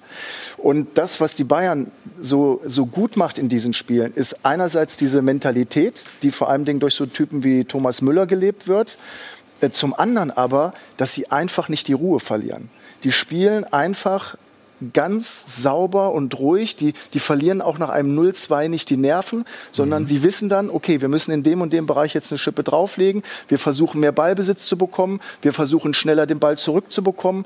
Und wir machen einfach dann Druck. Und das spielen die bis zur letzten Minute dann auch konsequent durch. Und diese Qualität, diese Ruhe am Ball, diese Konzentration, diese, diese entscheidenden Situationen dann auch mit Ruhe zu spielen, das haben die Dortmunder nicht. Auch deshalb, weil es natürlich eine ganze Reihe junger Spieler sind, die sie in ihren Reihen haben, die das nicht, noch nicht hinbekommen. Die dann irgendwann das hinbekommen, aber wenn sie es hinbekommen, sind sie dann oft bei Bayern. Aber Das ist eine andere Philosophie. Ne? Das ist eine andere Philosophie aus der Not heraus. Bayern hat ein wirtschaftliches Fundament erarbeitet über all die Absolut. Jahrzehnte. Das ist einfach so, ne? Das ist so. Und Dortmund muss jetzt den nächsten Step irgendwann gehen können. Zu Corona-Zeiten ist es schwierig, darüber zu reden, weil es eigentlich nicht funktionieren kann, Mhm. dass man auch dahin kommt, solche Haalands mal über einen langen Zeitraum zu halten. So, das ist genau der Wird nicht- Unterschied noch. Wird, Und glaube ich, trotzdem- nicht möglich sein. Nee, also es ist wird einfach, schwierig. Es, wird es ist, schwierig. ein- es Und ist trotzdem einfach, muss ob das jetzt Bayern kommen. ist oder ob er zu einem anderen großen Verein. Das ist einfach so ein bisschen der Gang der Dinge. Den hast du in anderen Ligen auch. Es, du hast in jeder Liga hast du die ein, zwei, drei Top-Vereine, die dann, Aber die dann ich sich die als guten Trainer dann Spieler jetzt, holen. äh, sage ich dann als, als Trainer zu meiner Mannschaft, das reicht, wenn wir Zweiter, Dritter werden? Ist Nein. das der richtige Herangehensweise? Das meine ich, ne? Gar nicht, gar nicht. Da bin ich, also das finde ich ja, also du musst ja immer das Ziel haben, doch das, den maximalen Erfolg ja, genau. rauszuholen. Mit dem Kader kann man Und dass das die Bayern sagen. in diesem Jahr ähm, noch nicht ganz so weit weg sind wie in den vergangenen Jahren, hängt ja damit zusammen, dass sie einfach defensiv eine ganze Reihe Sachen anbieten dieses Jahr, ein paar Tore ge- gegen und sie müssen im Moment auch viel mehr aufwenden für die Punkte, als sie das vielleicht im letzten Jahr machen wollen, Mhm. weil sie einfach viel weniger Ballbesitz oder sie auch mehr Tore zulassen, sie oft hinterherlaufen müssen. Aber deswegen haben wir eine Mannschaft gerade wie Leipzig, die in einer sehr guten Verfassung ist, die einen Top-Kader hat, die momentan für mich so mit den frischesten Eindruck macht, wenn man auch gestern das Spiel in Freiburg wieder sieht. Ähm, und natürlich können diese Mannschaften Bayern auch mal packen. Das ist gar keine Frage. Es hängt nicht damit zusammen. Aber dann muss halt vieles stimmen. Und dann musst du halt in so einem Spiel wie gestern, nach einer 2-0-Führung, vielleicht auch ein bisschen mehr Mut spielen, vielleicht auch versuchen, häufiger früher anzugreifen, die Bayern auch mehr unter Druck zu setzen, Das- sie mehr zu beschäftigen. Das waren sie nicht mehr gewohnt. Letzten Auswärtsspielen in München äh, gab es ja immer reichlich. André hat Thomas Müller angesprochen. Wie wichtig ist er für Bayern und wie wichtig wäre er für die Nationalmannschaft? Für mich überhaupt kein Zweifel, äh, äh, dass Thomas auch für die Nationalmannschaft unheimlich wichtig wäre. Man, gerade jetzt im Moment hört man ja ähm, etwas mehr, äh, wenn keine Zuschauer da sind. Und da siehst du oder da hörst du, was, die, was der für eine Rolle spielt ja, in, in, in der Mannschaft. Äh, und das treibt halt unglaublich an. Der gibt ja keine Ruhe, der äh, schiebt die ganze Zeit an und das äh, bringt natürlich eine Mannschaft nach vorne. Und deswegen hilft er nicht, nur den Bayern oder würde er nicht nur den Bayern helfen, sondern hilft, würde auch äh, der deutschen Nationalmannschaft Thomas, helfen. ich will dir nicht in deine Moderation reinreden, aber lass das Thema, es ist doch seit gestern erledigt. Also gestern ist er, ist er aufgestellt, also gesetzt und Wie kommst du denn da wieder drauf? Naja, weil ich den Bundestrainer gestern zugehört habe. Und es ist mir völlig okay, wenn, wenn, wenn man so das Gesicht wahren kann und alles gut. Auf, der, auf den Moment habe ich lang gewartet. Ich gucke Mhm. dem Müller zu und ich gucke der Nationalmannschaft zu und denke, hm, irgendwas war doch da mal so. Und ge seit gestern, finde ich, ist es... Aber warum ist es denn so schwer, das dann auch auszusprechen? Lass gut sein. Also, meine, jeder, jeder weiß, dass der Müller für die Nationalmannschaft wichtig ist, dass man mit so einem Hummels und so einem Boateng vielleicht auch in den Kader nehmen könnte, wenn sie gesund und fit sind, dass das vielleicht nicht das Allerschlechteste ist, um die ihre Mannschaften jetzt schon stabilisieren, zusammen dann vielleicht mit Süle und mit Antonio Rüdiger, dass das vielleicht dann doch mal so vier Innenverteidiger sind, mit denen man auch so eine EM spielen kann. Das wissen wir doch im Grunde alle. Also wenn du, wenn du aber einmal ne? dermaßen Und- und- vorgeprescht bist und hast einmal die Ja. aussortiert und zwar auf eine Art auch, finde ich, die hat's hätt's nicht gebraucht.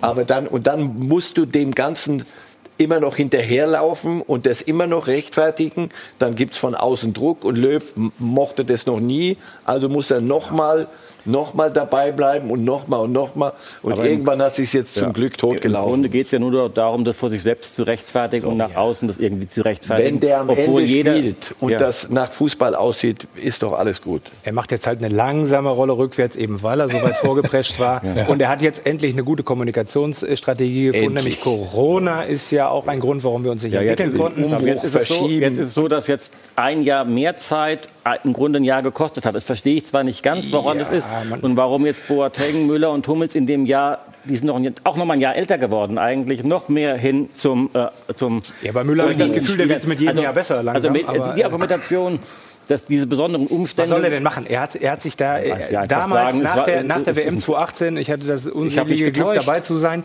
Ja, ähm, war das korrekt irgendwo aus der Warte von Yogi? Bei Müller, glaube ich, bestehen schon von Anfang an die größten Zweifel. Boateng kann ich absolut nachvollziehen. Hummels war im Leistungsloch, konnte ich auch nachvollziehen, hat sich extrem stabilisiert, hatte jetzt zuletzt mal wieder eine kleine Delle, kommt jetzt wieder hoch. Also Ja, den kann man auch nehmen. Der, der Punkt ist ja gar nicht, dass man die äh, für eine gewisse Zeit nicht mehr hätte eingeladen. Das ist ja, hätte ja niemand was Dieses dagegen gesagt, meinst du, ne? sondern sagen, sagen im Prinzip damit auch das Leistungsprinzip dauerhaft außer Kraft zu setzen. Die können spielen, was sie wollen und kommen nicht mehr hin, weil wir machen einen grundsätzlichen Neuanfang und da passen die nicht mehr rein. Das ist ein Unterschied zu sagen, ähm, wir haben einen offenen Wettbewerb und jeder, der gut ist, darf da mitspielen. Oder ob man den sozusagen au, äh, außer Kraft setzt und jetzt versucht, wieder in Kraft zu setzen. Ich glaube, er hat sich Das auch ist mehr der- das ist erwartet gehabt von den Jungen, die nominiert wurden. Und da ist Oder- vielleicht auch nicht Ja, die so kann man sich Entwicklung. sicherlich ein Grund. Aber er kann sich doch nicht den Gang da oben runterstürzen jetzt, sondern es, er kann doch nicht mehr machen als runtergehen und sagen, äh, wir, wir, wie hat er gesagt, wir unterbrechen jetzt mal den Umbruch. Genau, der Umbruch. Ja, aber das macht das gut. Aber besser, macht er das, macht es, als er macht es nicht. ja, aber oder? macht das denn Sinn, die dann nur für die EM, dann Thomas Müller zurückzuholen? Ja, äh, ich glaube schon, wieder- weil äh, wieder die weiter deutsche um- um- Nationalmannschaft Umbruch, braucht äh, natürlich auch mal wieder Erfolge. Ja, Äh, das stimmt. Also, Und äh, das ist ja auch wichtig für die Grundstimmung äh, in Deutschland. Äh, auch das Interesse an der Nationalmannschaft hat enorm nachgelassen. Mhm. Ich muss ganz ehrlich sagen, ich muss es sogar an mir feststellen. Ich, für, für mich war ein Länderspiel ein Pflichttermin. Es ist nicht mehr ganz das heißt, du so. guckst dir Ja. die WM-Qualifikation jetzt nicht an? Gegen, Ja, doch, werde ich schon tun, aber äh, ich stelle das einfach Weil Uli fest. als Experte dabei ist, guckst du zu. Wir werden, wir werden dann nachher noch über, über Rose und, Ja. und Aber ich finde, da, ich, da spricht Dieter Höhnes einen ganz entscheidenden Punkt an. Nämlich, wenn, wir haben ja über, in der ganzen Corona-Krise und auch schon davor haben wir sehr viel über die Krise und die Akzeptanzkrise des Fußballs gesprochen. Und ich sehe darin im Kern vor allen Dingen eine, eine Krise der Nationalmannschaft, sozusagen als, als, als Bannerträger des, des Fußballs und was dort in den letzten Jahren passiert ist. Denn die Fans, ihre eigenen Vereine, da stehen die oft noch dahinter. Und äh, natürlich äh, stören die sich an Ablösesummen, natürlich stören die sich an, an zum Teil an hohen Gehältern. Aber diese Verbindung zu ihren eigenen Vereinen, die ist meistens noch da.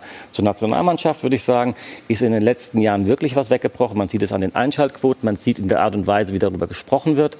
Und ähm, man kann wirklich nur hoffen, dass dort bei der Europameisterschaft jetzt im Sommer, äh, dass da eine Wende stattfindet, dass man sich wieder äh, mit dieser Mannschaft identifiziert.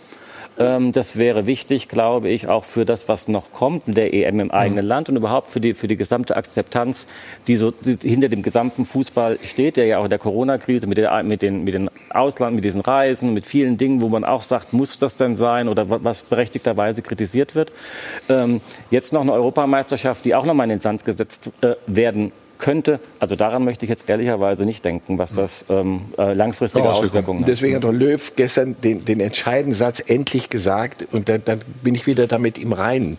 Also wir, wir müssen bei dieser EM die bestmögliche Mannschaft aufstellen. Ich dachte immer, sag mal, wir reden nachher noch über Rose und, und, und Gladbach. Es ist ja vieles gut gemeint und ein Umbruch und das ist, da kann ich alles nachvollziehen. Aber am Ende glaube ich, was, was ist denn das Geschäftsmodell? Das Geschäftsmodell ist, wir fahren zu einer EM und wir können Wollen noch die nächste EM so spielen wie in, wie in, wie in Russland die WM, weil wir Spieler weglassen, die im Moment aber es war doch eine relativ- spielen müssen. Ist aber aber relativ entschuldige mal. Seit gestern habe ich habe ich jetzt jetzt bin ich wieder, ist wieder alles okay. Aber dass man die beste Mannschaft mitnehmen sollte, also ja, also banaler geht's sagen, doch ist nicht. eine relative Selbstverständlichkeit, dass das erwähnt werden muss, ist Aber dann das auch- war doch auch- außer Kraft gesetzt, wenn Genau. ich sage, die drei, die können spielen, der kann mir drei Fallrückzieher pro Spiel machen.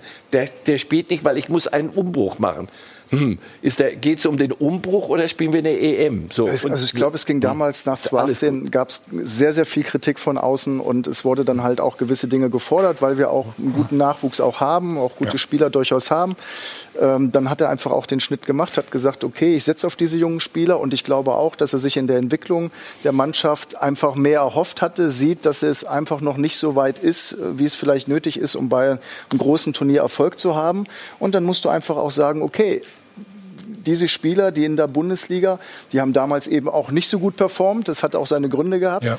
Die sind jetzt aber wieder in einer, in einer Art und Weise präsent und sind, zeigen Leistungen, die einfach besser sind als diejenigen, die in der Nationalmannschaft momentan spielen. Und wenn ich gestern ähm, Thomas Müller auch im Interview danach sehe, das ist einfach, kann man nicht anders sagen. Es ist einfach eine unglaubliche Persönlichkeit, der mit einer der hat eine, eine Ausstrahlung, eine Klarheit, ähm, der ist total locker, aber hat auch eine Klarheit in der Ansprache. Und wenn der dir auf dem Platz sagt, lauf du mal dahin, lauf du mal dahin, ich löse jetzt das Pressing aus, dann kann der einfach ordnen. Und das kannst du gut gebrauchen aktuell. Dann machen wir weiter im Titelkampf. Ne? Du hast Leipzig eben äh, angesprochen. Wir sind mal gespannt, ob die dranbleiben können. Sie spielen immerhin auch noch in allen drei Wettbewerben. Ja, Champions League Woche wartet wieder auf uns. Achtelfinal Rückspiele natürlich mit deutscher Beteiligung in dieser Woche. Zwei Mannschaften wieder im Einsatz. Borussia Dortmund und nicht zu vergessen natürlich auch RB Leipzig, die wir gerade schon angesprochen haben. Also der BVB 3 zu 2 das Hinspiel gewonnen. Also es dürfte noch ein richtig spannendes Spiel werden gegen den FC Sevilla. Holland wird wohl fit sein, so heißt es. Bei Guerrero und Sancho ist man sich noch nicht ganz so sicher, ob es wirklich reicht, dass sie spielen können, ja oder nein. Und bei RB Leipzig eigentlich auch noch alles drin, auch wenn man noch sich noch mal zurückerinnert. 0 zu 2 verloren. Das Hinspiel gegen den FC Liverpool, aber der ist ordentlich ins Wanken gekommen mit Jürgen Klopp. Also die letzten Heimspiele, fünf Heimspiele in Folge verloren. Das ist sehr untypisch, Negativrekord. Eben aus Liverpool-Sicht müssen heute dann ran gegen Fulham in der Liga und dann eben unter der Woche in der Champions League und mal gucken. Also ich halte es eigentlich noch für sehr realistisch, dass eben RB Leipzig das Ding noch drehen kann und vielleicht dann tatsächlich noch ins Viertelfinale der Champions League einziehen kann. Also ordentlich was los. Dienstag und Mittwoch gibt es natürlich wie immer den Fan-Talk live aus dem Deutschen Fußballmuseum in Dortmund. Thomas wird der Gastgeber sein, also einschalten ist angesagt, geht jeweils um 20.15 Uhr los. Ja, und die Frage ist, schafft es Leipzig, das Ding zu drehen, ja oder nein? Die Frage stelle ich an Dieter Höhnes. Nach einem kurzen Spot dürfen Sie antworten. Ja, die Leipziger können das schaffen. Also äh, ist die einzige Mannschaft, die es schaffen kann. Nicht nur, weil sie punktemäßig näher dran sind, sondern äh, einfach, die haben. Nee, Champions League meinten wir jetzt. In der Champions League? Ja, erstmal. Ja, äh, das Was tippst du? Heimspiel Liverpool in Budapest, wunderbar. Das wird äh, schwierig. Also das glaube ich nicht. Äh, auch Liverpool hat zwar eine Krise, aber äh, das äh, glaube ich nicht. Und Meisterschaft, denkst du? Eine Meisterschaft äh, sie werden schon sie gefährlich, bis ne? zum Schluss dabei sein. Gut, wir haben demnächst, äh, glaube ich, Anfang April. Direkte äh, dann, äh, das, äh, das große äh, Finale im Grunde genommen schon. Also da wird sich, glaube ich, schon werden die Weichen gestellt werden. Also Leipzig gewinnt gestern in Freiburg 3 zu 0. Da haben sie auch lange nicht gewonnen. André, wir schauen mal aufs erste Tor. Ja, ich glaube, da braucht man gar nicht viel zu sagen. Wir dachten Ähm, erst alles ist abseits, ne? Keine gute Idee mit dem Pass. Das ist das, was wir eben sagten, in die Mitte, ne? Der Ja, also wird sofort attackiert. Er, ja, er bekommt den Ball von außen, muss ihn einfach lang nach vorne spielen, weil er hat in der Sekunde keine andere Möglichkeit. Der, mit der, der Sechser kriegt schon Druck, ist, steht unter Druck und dann ähm, ja, ist, ist noch auch noch, noch unglücklicherweise nicht mal abseits, weil der äh, Abwehrspieler außen noch äh, das aufhebt. Kommt alles zusammen. Ne? Was ist das mit dem Rausspielen? Dieter, du wolltest was sagen? Nee, nee, ich habe, ich hab, glaube ich, gerade was durcheinander gebracht. Äh, Li- Liverpool und Man City, oder? Kann das sein? Nee. Nee? Okay. Alles in Ordnung. Okay. Also da, also gerade Freiburg ist eine Mannschaft, die natürlich wahnsinnig viel auch investiert in Defensive und in Laufarbeit und dann ist es natürlich, dann tun solche Tore besonders weh. Genau. 2-0. Ähnlich, ne? Super typisch, Ähnlich, ne? ja, aber Oder? super Szene von Leipzig. Das ist genau das, was sie wollen. Ähm, Ballgewinn in der gegnerischen Hälfte, Druck aufbauen, hinten Ja. raus, aktiv Campo. verteidigen und dann geht sofort, man sieht Ballgewinn und drei Spieler, drei Offensivspieler im Vollspeed geht's Richtung Tor und du kannst sofort in die Schnittstellen reinspielen. Typisches Leipzig-Tor. Wir hatten kurz nachgedacht, ob es abseits ist, ne? Ja, aber Weil der wenn Ball quer liegt, aber er spielt ihn nach vorne, glaube ich. Ja, das ist dann nicht, ne? also jetzt, Da nicht, da nicht, nein, nein, nein. Ja, aber schau mal, wie viele Schnittstellen da sind. Das ist der Wahnsinn. Ja. Das ist hinter dem Ball, ne? Er ist hinterm Ball. Er ist hinter dem Ist Ball. alles Das ist ja gar kein ne? Problem. Ja, Ja. abseits. Aber alleine der, als du gewinnst den Ball und als du ihn führst, gehen drei und du kannst rechts rein, links rein. Du, die, die Lücken sind so groß, das kann Freiburg so schnell gar nicht. ist für die Abwehrspieler echt bitter, muss man sagen. Ne? Aber Ja, Streich, weil- sie, sie, sie wollen spielen. Das ist, das ist Credo, dass sie. Ja, natürlich. Wir, wollen nicht nur die Bälle weghauen. So, und das probieren sie halt.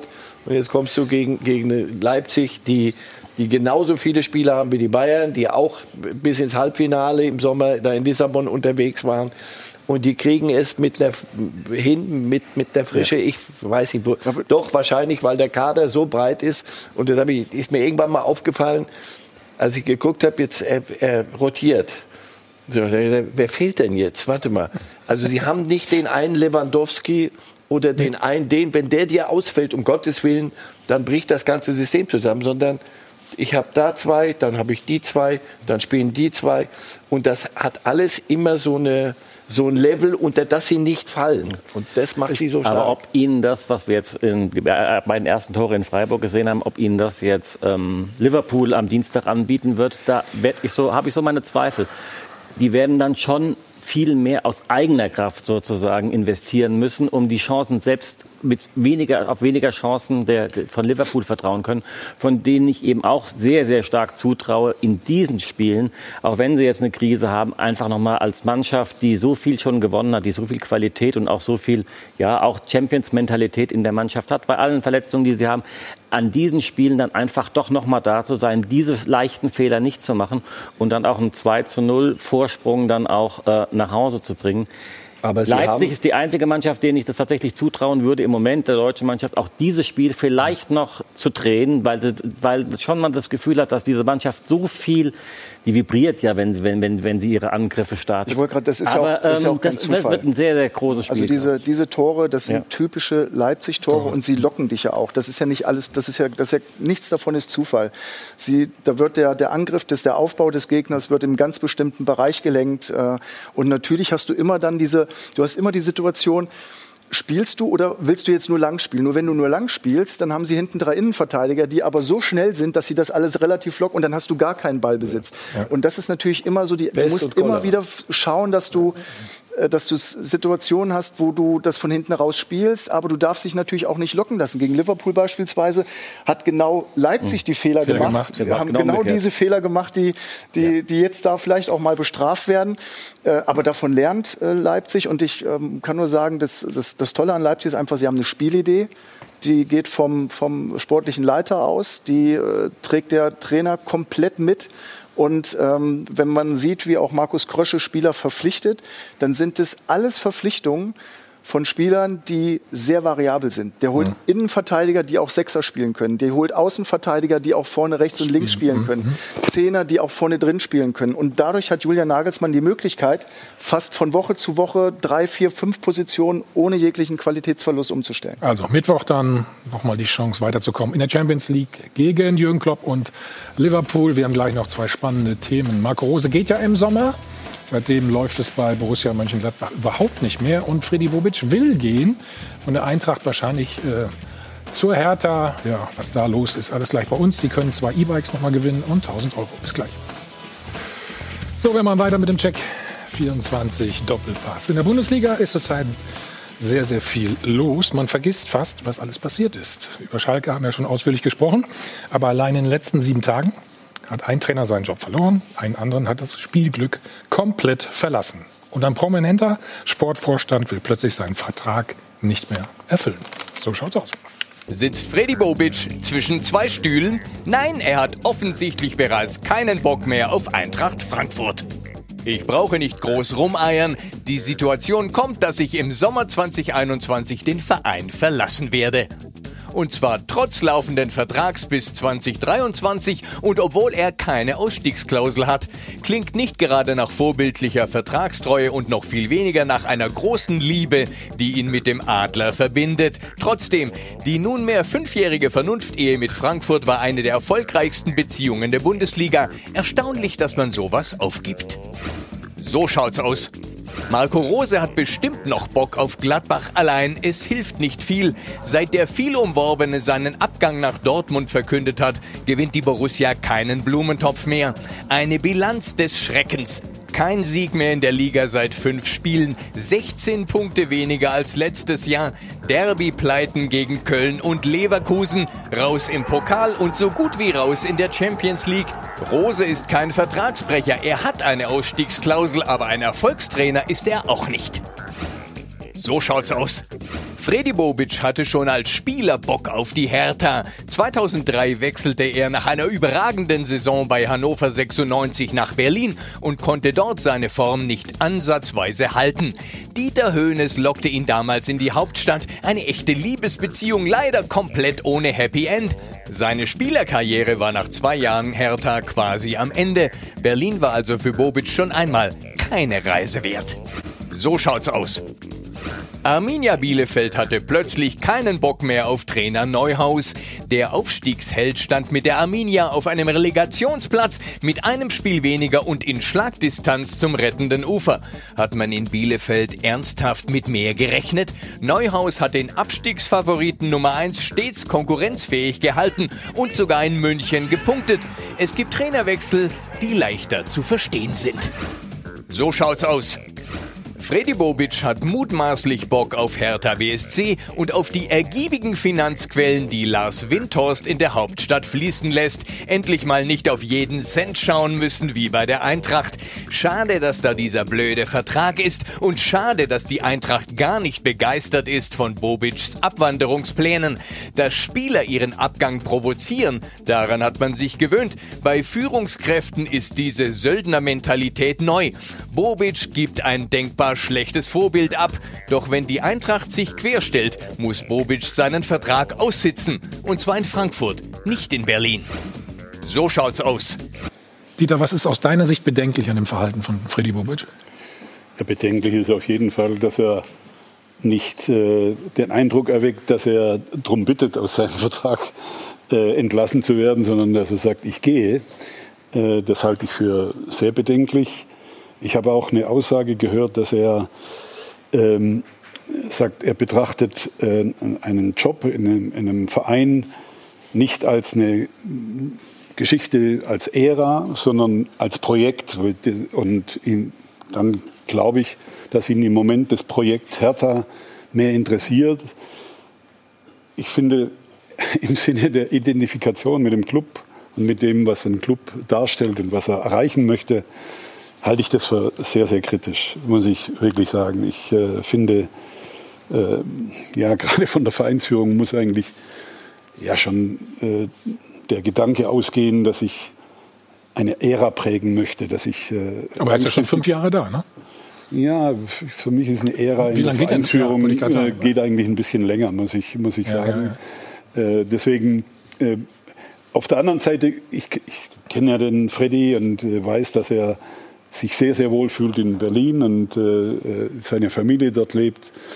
Das ist natürlich ein Argument, äh, äh, klar, aber äh, dann muss ich halt warten, bis der Vertrag. Aber du gehst davon aus, dass, dass er zu Berlin möchte, ne? Ich, ich vermute, was sollte sonst äh, der Grund sein, zu sagen, ich, ich höre in ein, bei Eintracht auf. Mag sein, dass es vielleicht noch andere Angebote gibt, aber ich glaube, das liegt schon am, am, am nächsten. Also, Die äh, Frage wird halt sein, was ist, was ist die Wahrheit? Und das, das wird für, für Außenstehende schwer, schwer nachzuvollziehen. Also wenn, wenn es wirklich so war, wie er sagt, dass er im letzten Jahr gesagt hat, Freunde, das, die, meine Ära hier ist beendet. Musst du noch mal ge- sagen. Und genau. ich habe euch Mhm. bis nah an, an in internationale Plätze geführt. Mehr, glaube ich, kann ich hier nicht rausholen.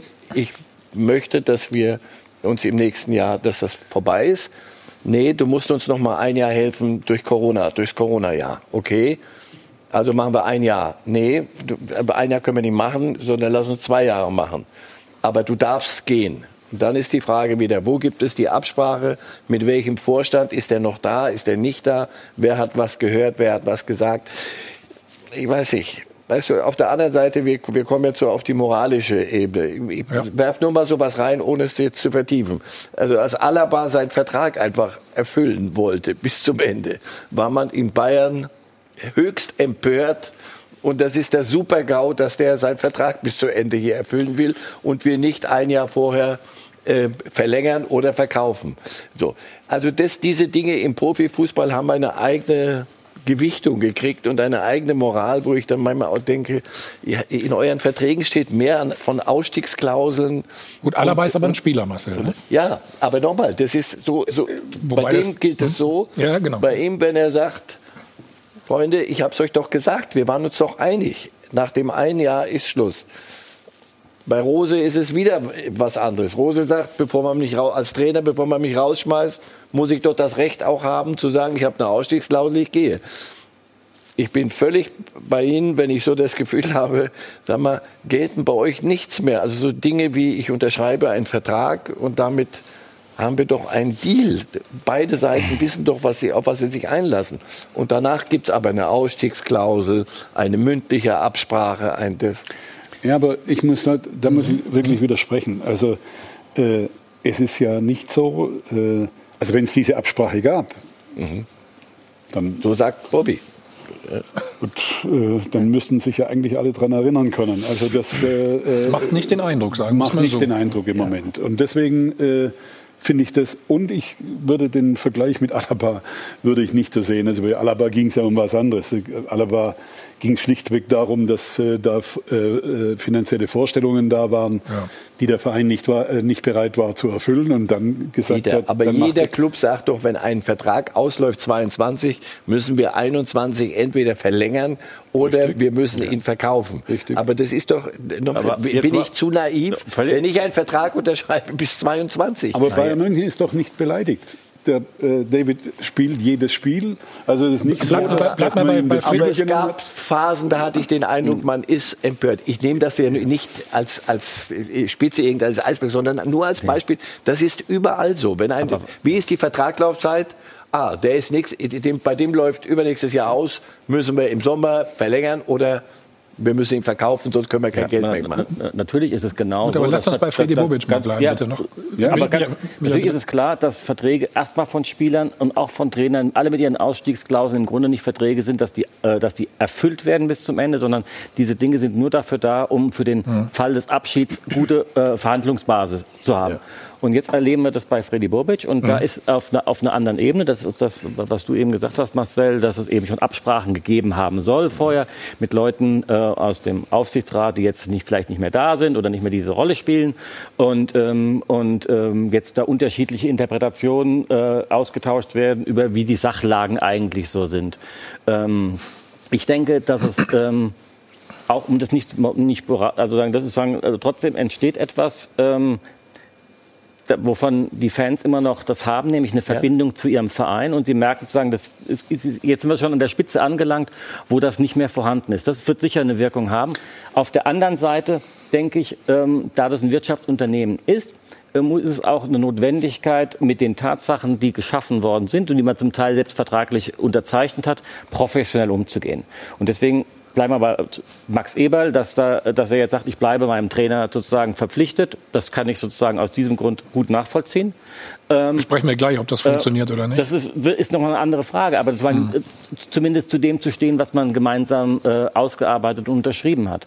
Und, ähm, und ich finde auch, Frankfurt wäre gut beraten, nach so einer erfolgreichen Zeit, die man da zusammen gehabt hat, ein Ende zu finden, ähm, das nicht in einem, in, einem, in einem Rosenkrieg ausartet, sondern dass man sich dann ähm, zusammensetzt und, und, und schaut, was man gemeinsam erreicht hat und auf dieser Basis Ja. eine Lösung zu finden. Äh, das Grundproblem bleibt aber, das sehe ich auch so. Ja, und gerade wir machen uns ja alle, glaube ich, die sich mit dem Fußball beschäftigen und äh, eben auch den Fußball lieben, äh, so ein bisschen Gedanken, wie wird es nach Corona sein? Ja? Äh, wird die Identifikation mit dem Fußball dieselbe sein wie vor der Pandemie? Und da passen solche Dinge nicht wirklich gut, äh, gut rein. Also da müssen wir uns wirklich Gedanken machen, ob äh, das jetzt immer richtig, ob das vom Timing her besonders glücklich ist. Also ich sage nochmal, äh, wenn es die Absprache gab, dann muss sich Eintracht Frankfurt dran halten. Dann äh, habe ich totales Verständnis für Freddy. Wenn es die nicht gab, dann fehlt mir das Verständnis, weil ein Vertrag ist nochmal ein Vertrag, insbesondere als, als Das ist Vorstand. natürlich auch schwierig, ja, da- wenn du dann den Spielern das erklären willst, dass sie ja Ja, Verträge einhalten genau der sollen. Wird es natürlich äh, schon Also sehr schwierig. unabhängig ne? davon, dass es eine neue Form der Eskalation ist, dass jetzt auch Führungskräfte irgendwie vorzeitig aus Verträgen raus wollen. Das ist, glaube ich, die Branche. Deswegen werden sich immer mehr Leute auch deswegen abwenden vom Fußball, glaube ich, auch auf sich. Die gehen lieber zur Bezirksliga, trinken ihr Nicht, Bier. ja, aber nicht von dem Fußball, sondern von Ja, dem von solchen Sachen. Fußball. Aber was ich für mich- glaube, Absolut. Das, und das werden diese Fans Schalke, das Problem, was es immer schon gab, eine, eine Gemengelage von Herz und, und Wahn und Träumereien und auf der anderen Seite ein Wirtschaftsunternehmen, das geführt werden muss. Hier raus, Kapitalgesellschaft, raus aus dem Verein, all diese Dinge. Ich glaube, es wird ein neues Publikum entstehen und das läuft schon länger. Diese Entfremdung derer, die ihren Fußball immer noch so sehen wollen, wie er mal war, das kriegst du so nicht mehr hin. Das Bobic Rose, Alaba, Verträge, nee, wirklich nicht Alaba, sondern das ist ja, ist ja so. Aber. Bobic jetzt im das wird sich ändern. Und das wird, dieses, dieses Publikum wird nicht mehr zurück können, weil es ihnen das nicht mehr geboten wird, was sie sich mal erträumt haben. Ich glaube, das ist vorbei. Aber Bobic jetzt im Speziellen ist für mich, da wir auch nicht alle Hintergründe wirklich kennen, ich glaube, dann könnten wir freier beurteilen, wenn da wirklich private. Gründe, dass er sagt, ich will jetzt endlich zu meiner Familie, das können viele Menschen, glaube ich, nachvollziehen. Da das nicht auf dem Tisch liegt, ist das Ganze für mich, für alle Beteiligten, ein ziemlich großes Kommunikationsdesaster einmal Natürlich. mehr, weil äh, überall zerbrochenes Glas und ähm, alle schimpfen aufeinander. Warum kann man da nicht einmal Klartext sprechen? Ja? Naja. Und das auch vielleicht zum richtigen Zeitpunkt. Da ist alles schief gelaufen. Micha, du bist ja dann ja am nächsten dran von uns in Frankfurt eigentlich. Ja, ich bin ja in Berlin eigentlich, aber wie gesagt, Frankfurt ist meine Heimatstadt, da höre ich, höre ich so ein bisschen. Und das, was, was es an unterschiedlichen Meinungen oder äh, Aussagen darüber gibt, wie, wie, welche Absprachen, Absprachen. Und da kann man ja noch sagen, was hört man aus so einer Absprache raus? Also da ist es ist ja auch ein weites Feld. Ähm, Tatsache ist, dass es, ähm, ähm, was, was du eben beschrieben hast, dass es äh, kommunikativ im Moment ein echtes Problem ist. Ähm, wenn, äh, wenn auf einmal derjenige, der Baumeister des Vereins, äh, ähm, konfrontiert ist mit Widerstand aus dem Verein und man sagt, also Jetzt wollen wir jetzt Ablöse haben, das ist vielleicht das Einzige, was uns noch ähm, auf dem letzten Weg noch begleitet. Also wenn das dann übrig bleibt nach der besten Phase des Clubs in den letzten 25 oder 30 Jahren, ist das für alle Beteiligten, glaube ich, kein besonders gutes Ergebnis. Und Mhm. ähm, und da würde ich eben sagen, da muss das Professionelle eben einsetzen. Bei allen Bedenken, die man, ähm, die eben auch besprochen worden sind und auch bei allem Kritischen, was ich, was ich darin auch sehe. Und auch zur Frage, ob das überhaupt so eine gute Idee ist, nach drei, vier Jahren so einen Club dann zu verlassen und wenn er aufhören will, ist das ein, aber wenn er dann zu Hertha ginge, ist das ja dann nochmal eine andere Frage. Aufhören an sich und sagen, jetzt reicht's erstmal, ist nochmal eine andere Thematik, als zu sagen, ich mache dann den nächsten Verein, zu sagen, öfter gleich weiter. Ob das auch etwas ist, was sozusagen inhaltlich wirklich so sinnvoll ist, da kann man auch mal ein Fragezeichen dahinter machen. Mhm. Aber ähm, wenn, man muss sich das dann vorstellen, wenn man das Gefühl hat, dass dann die Vorstände von der einen zur anderen Saison den Verein wechseln. Ich glaube, das ist etwas, was, ähm, ja, was weiter, auch, auch was weiter zur Entfremdung beiträgt. Bei Spielern hat man sich daran gewöhnt und ma- mag es zum Teil immer noch nicht. Die Dortmunder weinen immer noch, wenn sie den Lewandowski sehen, in jedem Spiel. Und, ähm, und bei Trainern es- bekommt man es ja nun auch, äh, auch in Dortmund mit Rose, mit was, was, was das auslöst. Also diese emotionale Emotionalität, die dort ähm, bei den Leuten hervorgerufen wird, das ist nicht zu unterschätzen. Auch wenn diejenigen, die dieses, Du wenn, musst es wenn, realistisch irgendwann sehen, sonst machst du den Fans was vor. Das, ist, das ist nicht okay, was, was man da Aber, treibt. aber eins muss man ja auch sehen. Äh, also die erfolgreichsten Vereine in Deutschland äh, haben eine Führung über einen langen Zeitraum. Kontinuität, ne? Wo Kontinuität da ist, wo man eine Stabilität reinbringt. Und äh, wenn du, sage ich mal, einen Verein nur als Projekt betrachtest und Jobhopping machst, muss ich ganz ehrlich sagen, da habe ich, ein, hab ich ein Problem in meinem Verständnis. Äh, und äh, ja, die Erfahrung zeigt ja, dass die erfolgreichsten Vereine eben lange von Leuten, von Führungspersönlichkeiten geführt werden. Dieter, du sagst uns gleich vor, wie man das vielleicht doch noch elegant lösen kann. Wir machen nur einen Spot, sind sofort wieder da. Sag nochmal, wir sind wieder drauf, was du gerade mit Marcel diskutiert hast. Nein, wir haben gerade darüber diskutiert. Äh, Marcel sagte, dass äh, Freddy vielleicht nicht die Kategorie Uli, Kalle oder Watzke oder. Äh, Aber nicht qualitativ, sondern ein Nein, Kind nein, der von- von- Neuzeit. ja, der gut, aber- die gewachsene Figuren sind. Die Frage ist, ob alles, was neu ist, gut ist. Äh, offensichtlich ist das, was, äh, was bei den anderen gemacht worden ist, äh, eigentlich trägt dazu bei, dass ein Verein sehr erfolgreich Aber war. André, merkt er vielleicht auch, dass nicht mehr geht in Frankfurt? Also Frankfurt fällt für mich total schwer zu beurteilen, weil tatsächlich das, was wir auch schon gesagt haben, dass, weil die Aussagen komplett auseinandergehen. Also Freddy Bobic ähm, halte ich für einen ähm, sehr, sehr guten sportlichen Leiter, Manager und ähm, auch für einen sehr klugen. Und wenn du einen Vertrag hast, dann kannst du nicht sagen, ich höre auf. Wenn ich einen Vertrag habe, habe ich einen Vertrag. Dann kann ich den Wunsch formulieren, aufzuhören. Es sei denn, ich habe vorher irgendwie was anderes besprochen. Und deswegen wundert mich, also ich, deswegen kann ich von außen. Warum das- mache ich es also dann da öffentlich einfach- wahrscheinlich? Ne? ja, wir haben einfach ein paar Informationen zu wenig momentan. Wir kennen wahrscheinlich Genau nicht alles, was im Hintergrund gelaufen ist. Deswegen ist das für mich ein Widerspruch, den ich jetzt nicht auflösen kann. Und auch ähm, ja, deswegen schwer beurteilen kann.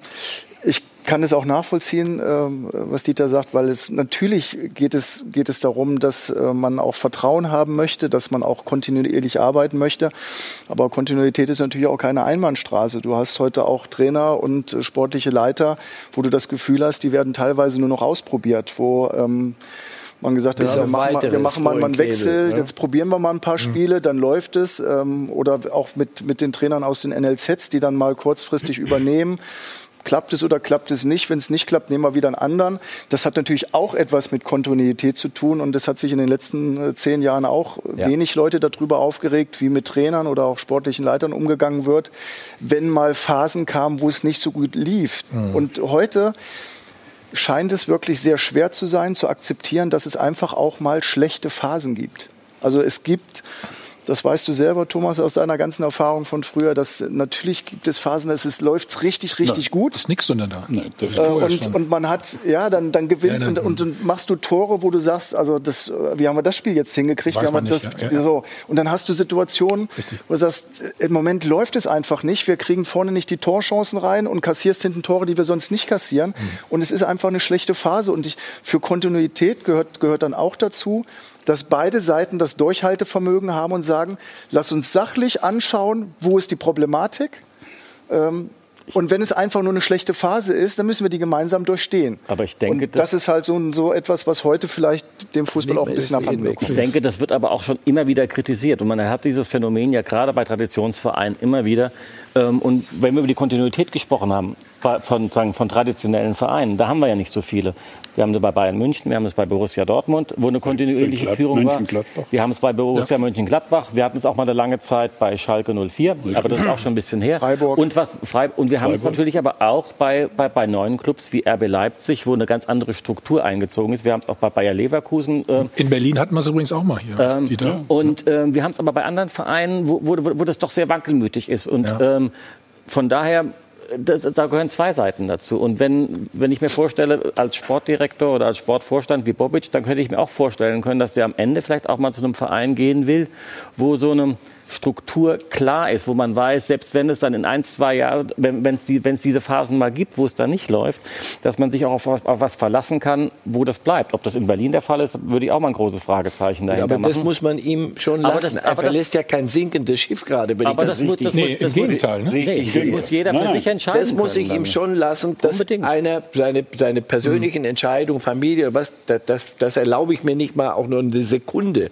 das zu hinterfragen. Das Absolut. muss jeder Ja. für sich wissen. Es geht um die, um die Rahmenbedingungen. Ich habe so ein bisschen, wenn ich das jetzt so abwäge, es würde so ein bisschen die Intelligenz, und das ist ein schlauer Kerl, von Freddy Bobic beleidigen, wenn es keine Absprachen gegeben hätte und er jetzt einfach nur einen Amoklauf startet. Also wenn ich einen Vertrag habe und keine Absprache, sage ich, wisst ihr was, ihr könnt mich mal, ich stehe jetzt hier auf und gehe und sage Tschüss. Dann kommt jemand und sagt, sag mal, darf ich dir mal zeigen, was hier steht? Denn du kriegst ein Problem, und zwar ein massives Problem, junger Freund. Ich, deswegen ist es schwer nachzuvollziehen. Ich verstehe es nicht, weil Er kommt jetzt halt an die Schwelle, dass mehr über dieses Theater gesprochen wird, als über seine Qualität, die ja nachweislich vorhanden Definitiv. zu sein scheint nach Ja. den letzten äh, Jahren. Und von daher muss er auch selber darauf drängen, dass da jetzt mal Klartext gesprochen wird. Also Darf ich erstaunlich. ein, ein, ein Beispiel noch? Meine, er hat das ja auch sehr professionell damals gemacht, als Kovac äh, von Bayern München geholt worden ist. Hat er auch zu Kovac gestanden, obwohl dort unheimlich viele im Umfeld gesagt haben, jetzt ist die Zeit vorbei. Und es lief ja in der Phase dann auch nicht mehr besonders gut, was sozusagen absolut Aber gerettet er hat sich hat. dann, dann beschwert darüber auch, ne? Die Er hat sich- Vorgehensweise, ne? Ja, von, von, ja, von Bayern. Ne? Ja, aber das ist ja nur ein anderer Punkt. Man kann sich aber die Vorgehensweise von einem Konkurrenten, gegen den man im Pokalfinale spielt, kritisieren. Das kann man auf der, auf der anderen Seite trotzdem zu seinem Trainer bis zum letzten Tag stehen. Das finde, das, in, das, sind, äh, das, das widerspricht sich nicht. Das, das ist beides, ähm, beides legitim und das sagen wir, für seinen Trainer dann auch bis zum Ende äh, bei ihm zu bleiben oder zu ihm zu stehen. Das halte ich auch für die richtige, für die richtige Vorgehensweise, wenn es nämlich im Vertrag diese Möglichkeiten gegeben hat. Und ähm, ich finde, so sollten diese Dinge, sollte man in einem Club auch diese, diese Dinge auch eben auch so zu Ende bringen und nicht so tun, äh, als ob es eine erfolgreiche gemeinsame Zeit nicht gegeben hätte in so einem Moment. Also ich finde den Zeitpunkt und die Art und Weise eigenartig. Also wir sind ja noch relativ früh. Also äh, der Wechsel wird ja, wenn, äh, erst im Sommer stattfinden. Äh, und auch die Art und Weise. Also ich, ich, es wäre ja noch Zeit gewesen, vielleicht genau das intern zu regeln, bis man dann und, und dann gemeinsam hinsteht und sagt, okay, wir haben eine Absprache. Äh, Freddy äh, wird äh, sich gemäß dieser Absprache im Sommer verabschieden oder jetzt dann demnächst verabschieden. Die Art und Weise und der Zeitpunkt, der ist für mich. Man weiß aber auch gar nicht so richtig, wo die Information herkam. Man sagt immer aus, aus, aus Berlin, aber ist dem so? Na, beide haben ein öffentliches Statement gegeben. Friede Ja, hat aber eins nachdem- gegeben und der Aufsichtsrat Ja, aber auch. nachdem es, und das deckt sich ja nicht, nachdem es Michael, ne? zuerst mal äh, öffentlich gemacht worden ist. Also irgendwo kam ja, irgendwo war ja eine undichte Stelle. Also Das ist ja ganz selten in den Medien, das im vorkommt. Zeitpunkt ist natürlich auch, auch schwierig. Ne? Also ich, es gibt keinen guten ist, Zeitpunkt. Es gibt ja, keinen also, guten Zeitpunkt. Also, das Oh, ist da bei, also beim Sportvorstand ist halt die Situation, dass du dann, dass die neue Saison ja auch vorbereiten musst. Ja. Und diese Gespräche fallen ja jetzt, äh, die, die laufen ja jetzt. Ne? Diese und, und das ist natürlich schwierig. Was mich auch ein bisschen verwundert hat, ist, wenn, ich, wenn ja so etwas ähm, passiert, wenn so etwas äh, besprochen wird, dass äh, ein Wechsel ansteht, ähm, ist irgendwo mal Ablösesumme formuliert worden. Ich habe sowas auch noch nicht bisher gehört, weil dann würde ich sagen, okay, du hast den Wunsch zu gehen, kann ich nachvollziehen oder auch nicht, wie auch immer, aber dann letztendlich muss man sich ja dann auch vereinbaren und überlegen und sagen, okay, kannst du machen, aber ähm, ich, auch bei Marco Rose ist ja jetzt, der geht ja nicht für Nothing, sondern da äh, fließen ja ein paar Euro.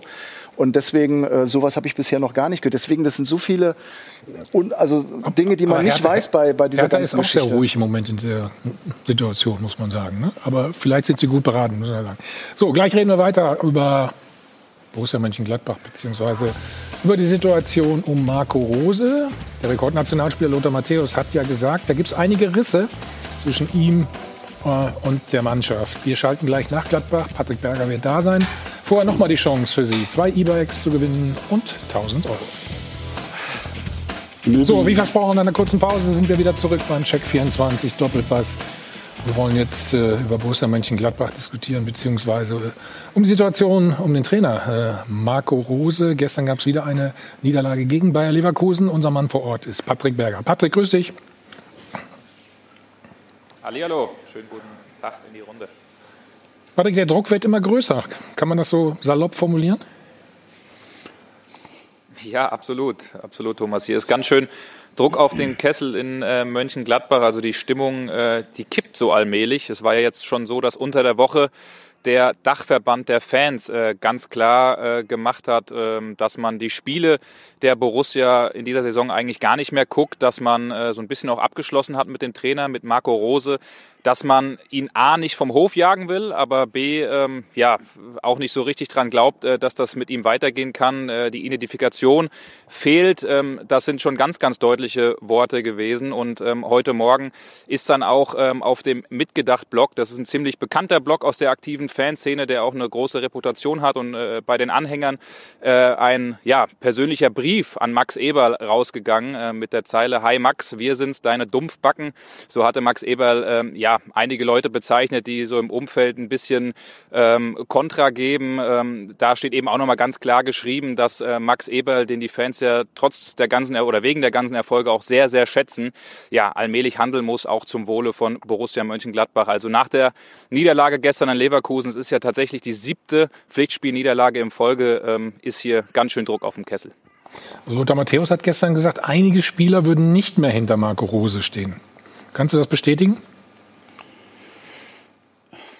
Ja, ich habe in der Vergangenheit auch äh, versucht, so ein bisschen in die Mannschaft reinzufühlen, reinzuhorchen und auch mit dem einen oder anderen Spieler gesprochen. Klar ist, da müssen wir nicht drum rumreden, dass die Mannschaft schon enttäuscht ist über die Entscheidung von Marco Rose.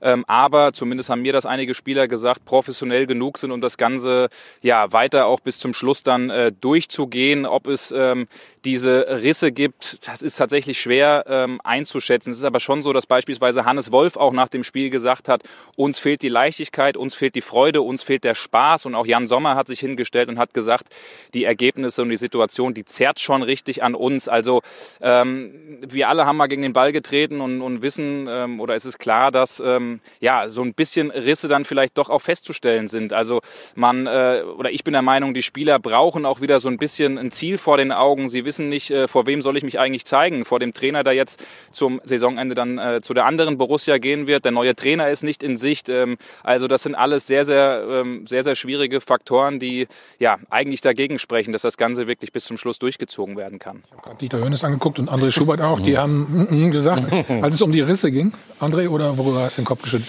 Nein, ging jetzt nicht um, um Risse. Ich meine, du kennst den Gladbach ähm, ja auch äh, sehr gut aus. Ja, aber das ist ja, ist ja die Jungs, die spielen ja Fußball für, für den Verein, für sich als Mannschaft, für sich persönlich. Ähm, und ich kann auch nachvollziehen, dass natürlich die ganze Situation, wie sie sich entwickelt hat, dass es auch äh, gerade für die Fans äh, nicht einfach ist. Äh, werden wir ja gleich noch drüber diskutieren, wie sich das insgesamt entwickelt hat. Ähm, aber die Identifikation mit einem Verein findet ja nicht über eine einzelne Person des Trainers statt, sondern mit den Spielern, mit vielen aus dem Umfeld. Ähm, ich kenne von Gladbach äh, so viele aus Staff aus Umfeld, die sind heute und seit vielen, vielen Jahren dort. Ähm, und mit den Jungs und mit den Spielern identifizierst du dich ja, dass dann so ein Trainerwechsel auch bitter ist. Vielleicht auch so, wie es insgesamt dann gelaufen ist. Das kann ich alles nachvollziehen. Aber ich glaube nicht, dass ähm, gerade auch die Spieler, die ich jetzt auch von damals von, von Gladbach kenne, das sind alles charakterstarke Spieler, die werden Vollgas geben. Und wenn du die Spiele siehst, ähm, es sind einfach auch wirklich unglückliche Spiele äh, gelaufen. Also wir haben für mich sind es eigentlich zwei Spiele, die das Ganze schwierig machen. Das ist Mainz und Köln, diese zwei Niederlagen. Du spielst gegen Manchester City, verlierst, du verlierst gegen Leipzig mhm. in der 93. Minute. Ähm, das ist, liegt nicht so, dass nicht, liegt nicht daran, dass die Jungs nicht wollen. Die geben auch Gas, aber das, was ja, gestern gesagt blöd, worden ist, recht, Leichtigkeit, ja. Spielwitz, das, was sie stark gemacht hat, der Druck nach vorne, die, die Spritzigkeit. Ähm, sie haben im Moment wenig Torchancen, die sich rausspielen. Deswegen haben sie auch wenig Tore. Das sind so die entscheidenden Faktoren. Die Situation drumherum verstärkt das Ganze natürlich. Und es ist immer eine dankbare Erklärung. Ich meine, Leverkusen war Tabellenführer zum, zum, zum Jahreswechsel. Die haben bis zuletzt auch alles verloren. Und da nach Gründen zu suchen, warum es bei denen jetzt auch nicht so gut gelaufen ist, ist natürlich deutlich schwieriger und komplexer, als zu sagen, jetzt geht der mhm. Trainer weg und das, das, das zahlt so, natürlich zahlt das auf irgendwas ein. Aber das sozusagen als, als Kernthese ähm, herbeizuführen, warum es jetzt, warum, und ich bin, bin ganz bei Ihnen, dass äh, es Na, einige, Spiel, einige, Bild, ne? einige Spiele Ja. gegeben hat, in, äh, wo, wo äh, die, die, die schwer zu gewinnen waren und wo es auch nicht gut gelaufen Es ist. ist, es ist einfach, also die Dramatik ist, also man muss, sie hat einen sehr guten Januar, super Start. Und dann haben Ja, sie, dann hast du das Spiel, du hast das Spiel gegen Köln, sieben Wechsel. Äh, wir haben eben schon drüber gesprochen, dass das Spiel gegen Köln ist für Gladbach ein außergewöhnlich wichtiges Spiel. Da ist das, die Halsschlagader eines jedes Fans, jedes Fans ist ganz, ganz Ja. äh, geschwollen, das ist klar. Und dann verlierst du das Spiel mit den sieben Wechseln, da gab es die erste Kritik. Spielst 0-0 in Wolfsburg, spielst dann gegen Mainz. Da, glaube ich, davor wurde dann der Rosewechsel verkündet und Ja, verlierst da in der 86. Minute. Und da in dieser Woche, glaube ich, da kippte einfach die Stimmung bei den Fans. Es wurde sehr, sehr auch, ja, und dann auch noch von Borussia zu Borussia. Äh, weiß ganz genau, was das dann auch noch bedeutet. Ja, und das, das alles zusammen hat einfach die Stimmung kippen lassen. Ja. Aber wir müssen doch ein bisschen aufpassen. Also wenn ich höre von Lothar, dass er von den Spielern gehört hat, also da muss ich wirklich sagen, Ja, Lothar hat wir haben doch alle, gespielt, wir haben doch. alle doch ein Riesenproblem gehabt, dass die dass ein paar Schalker äh, Spieler zum Vorstand gehen Mhm. und Äh, die Ablösung des Trainers verlangen. Also irgendwo müssen wir ja, die Verantwortung auch bei den Spielern sehen. Also das ist jetzt, äh, also das geht mir einfach zu weit. Ich, die, die Spieler haben auch eine Verantwortung und zwar eine erhebliche. Äh, und, äh, Ist das jetzt die Aussage von Lothar oder? Na, mich, mich stört es, dass Lothar, der ja selbst lang genug dabei war Und der Außenstehende der ist, auch oder? vorne weggegangen ist, Mhm. auch äh, als, als Spieler, das fordere ich von Spielern in so einer Situation zu sagen, okay, Ja. wir müssen das professionell nehmen. Der, hat, der ist gekommen mit einer Ausstiegsklausel, der geht mit einer Ausstiegsklausel. Also äh, ändert sich für uns nichts. Und äh, dass sie nicht wissen, für wen sie spielen sollen, äh, welcher Trainer. Und also das muss ich ganz ehrlich sagen, äh, die spielen doch für viel Geld. Die spielen äh, im Idealfall auch für einen Verein, ja, auch für die Fans. Also da gibt es genügend Motive, äh, in Leistung zu bringen. Da, muss ich ganz, da habe ich kein Verständnis dafür. Halte ich auch für nicht akzeptabel. Am Ende ist das aber ein Problem, was wir bei ganz vielen Mannschaften immer wieder beobachten. Das ist heutzutage so. Ich glaube, früher war die Chemie, der Zusammenhalt bei Mannschaften größer. Heutzutage hast du halt viel Söldnertum und so weiter und so fort. Genauso bedenklich finde ich den extremen Einfluss, den offensichtlich in Gladbach Fans irgendwie jetzt mehr und mehr gewinnen oder es zumindest auch wieder jetzt mit diesem Brief versuchen. Da muss der Verein auch aufpassen. Und trotzdem sage ich, Eberl ist natürlich jetzt in einer Spezialsituation. Er will nicht als Umfaller dastehen. Er hat gesagt, ich gehe mit dem Rose bis zum Ende. Der hat aber auch schon gesagt, er bleibt zu 98 Prozent. Dann waren es, glaube ich, sogar 99 Prozent. Er, er, muss jetzt gucken. Die sind zehn Punkte hinter der Champions League, sechs hinter der Euroleague. Das ist das Minimalziel, würde ich mal sagen.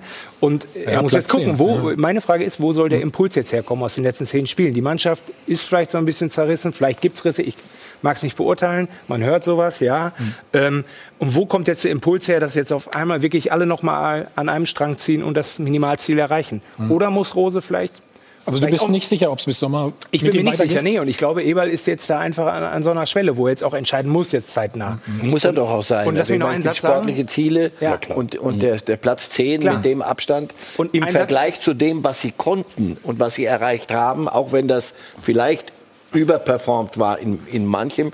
Aber der, der, der Abstand zwischen dem, was, was sie hingekriegt haben und was sie im Moment hin, hinzaubern, ist zu, ist zu groß. Und da, da Max Eber, es ist ja, was ist das sportliche Ziel? Mit Rose die Saison zu Ende zu bringen oder eine vernünftige Platzierung so, genau. zu erreichen? Und an de, aus der Krux wird, wird Max Eber nicht raus können. Ist Roses Entscheidung, da wegzugehen, der einzige Grund? Nein. Ist es überhaupt kein Grund? Ey, auch nein. Wenn es als Alibi taugt, wem auch immer, Mannschaft in der Verantwortung. Wenn es aber Spieler gibt, die sagen, wenn ich das gestern gehört habe, uns fehlt so ein bisschen die Freude. Leute, oh, oh, oh, da, da höre ich sowas raus wie, wie kann ich denn auch Freude haben in so freudlosen Zeiten? So unausgesprochen. An der Stelle wirst du sagen müssen, das kriegen wir nicht hin. Gut ja, gemeint ist die, ist die kleine hässliche Schwester von gut gemacht. Was ich noch sagen wollte, ist Rose. Wir haben vorhin mal darüber gesprochen, André Schubert und ich, ähm, dass der natürlich nicht mehr so diese Körpersprache hat. Der wirkte gestern selber relativ platt schon hinterher im Interview. Und äh, ich glaube. Lass. lass, lass äh, darf ich einsetzen oder nicht? Nee. Okay, dann nicht. Ja, kannst sofort danach. Ich wollte Marco Rose äh, gerade hören, weil du das angesprochen hast. War wunderbar. Forderung ist, ähm, äh, ja, ins nächste Spiel zu gehen, die Lockerheit äh, zu bewahren, den Glauben zu bewahren. Ähm, äh, ich als Trainer natürlich ähm, muss es vorleben, muss vorangehen, weil ich glaube, dass ähm, auch heute wieder viele Situationen in dem Spiel waren, in denen wir ähm, es hätten in unsere Richtung laufen lassen können. Und trotzdem haben wir wieder kein Ergebnis und das macht natürlich auch was äh, mit einer Mannschaft. So, Michael, jetzt.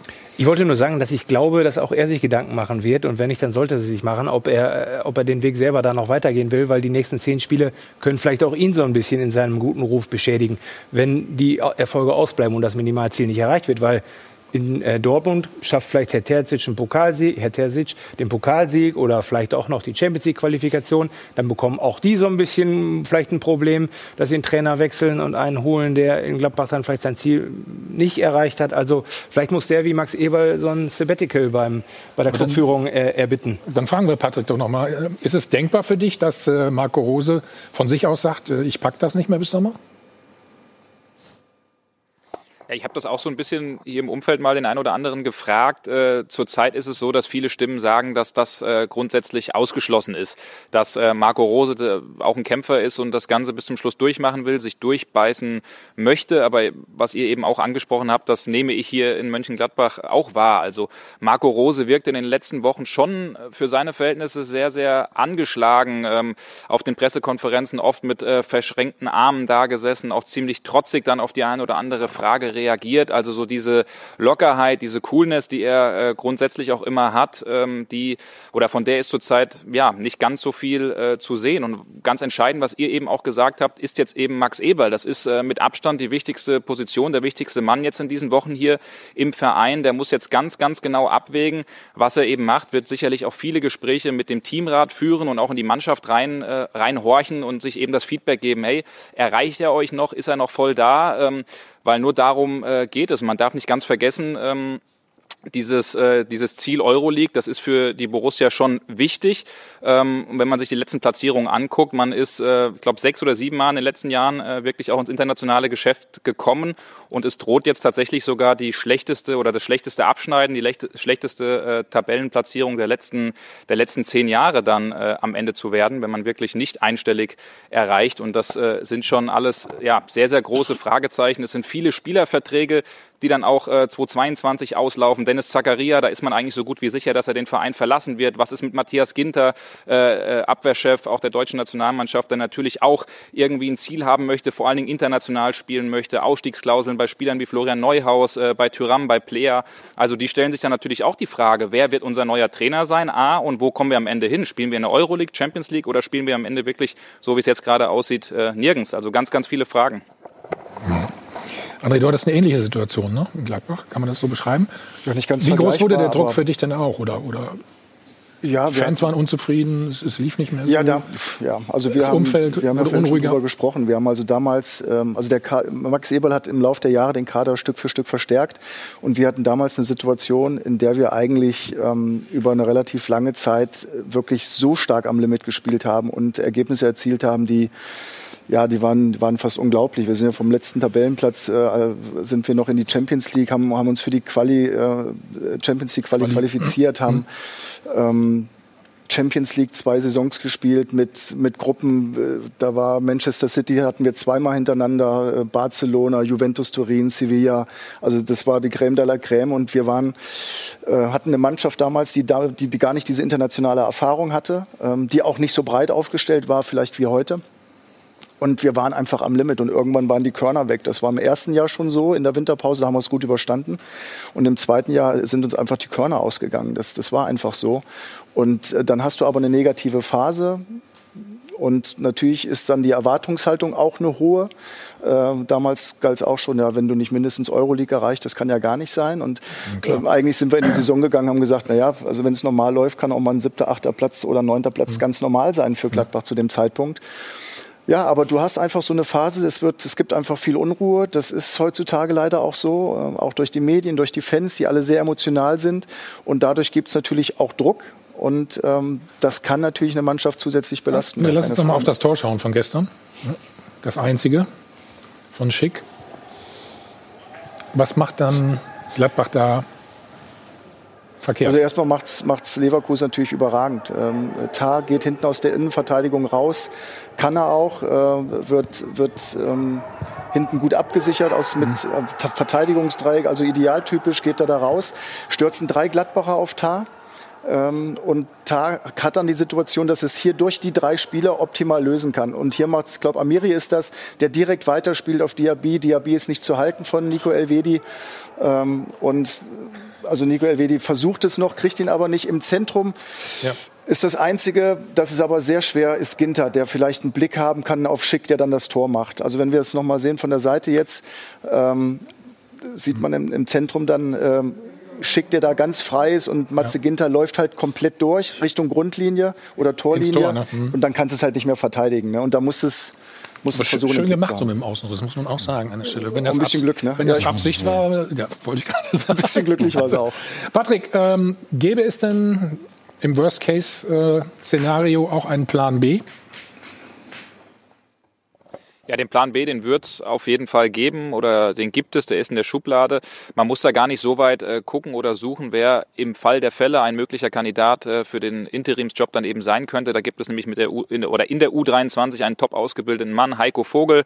Der ist ja auch einigen schon in München und bei den Bayern bekannt, hat da lange einen guten Job gemacht, unter anderem den FC Basel trainiert, ist Schweizer Meister geworden, äh, hat auch in der Champions League Erfolge gegen Manchester United und auch eben gegen die Bayern äh, vorzuweisen gehabt, ähm, hat dann zuletzt auch im Profifußball gearbeitet, in Graz, in Uerdingen und der macht auch hier bei der U23 einen sehr, sehr guten Job und das wäre natürlich eine mögliche Lösung, ähm, auf die man zurückgreifen könnte ähm, und das ist aber eben das große Fragezeichen. Aber nochmal, ich will an der Stelle auch sagen, ich finde es grundsätzlich sehr, sehr positiv, sehr, sehr gut, wie Max Eberl auftritt. Ich finde auch gut, dass er da ähm, ja eben keiner ist, der umfällt, der sich verbiegen lässt. Das ist, glaube ich, auch eine Charakterfrage. Er will nicht als Trainerkiller dastehen und er äh, ja, nimmt eben diesen ganzen Druck auf seine Schulter und sagt, ey, geht mich an, geht nicht den Trainer an. Ich bin nämlich der, der diese Ausstiegsklausel eben damals zugestimmt hat. Aber die Frage ist eben, die Mannschaft ist heute hier zusammengekommen, hat nochmal eine, eine Analyse gemacht, über Spiel gesprochen, äh, dann gab es ein Auslaufen, bis Dienstag ist frei und dann gibt es schon ein ziemlich wichtiges Spiel in Augsburg, dann in Manchester,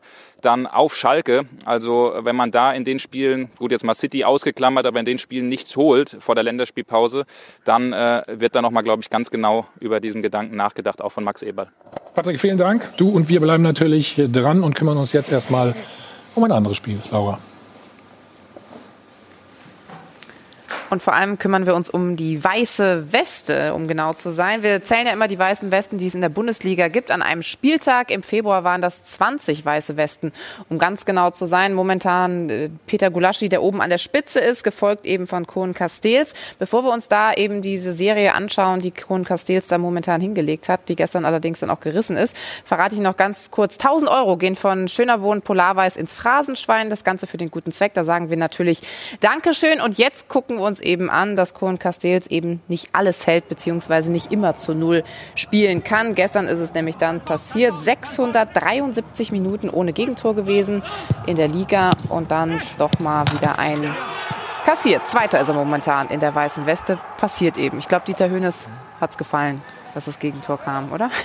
Dir hat gefallen, dass Hoffenheim gewonnen hat, wollte, wollte Laura sagen. Ne? Wie zufrieden ja. bist du mit deinem Sohn da? Bitte? Wie zufrieden bist du mit deinem Sohn? Zur erste finde, Station finde, für ihn, ne? Im, äh, angesichts der, der Situation, dass sie so viele Verletzte haben, die haben ja bis zu 13 verletzte Spieler äh, oder Corona-kranke Spieler gehabt in der, und zwar im, im Verlauf der ganzen äh, Saison bisher macht er die Sache sehr, sehr gut.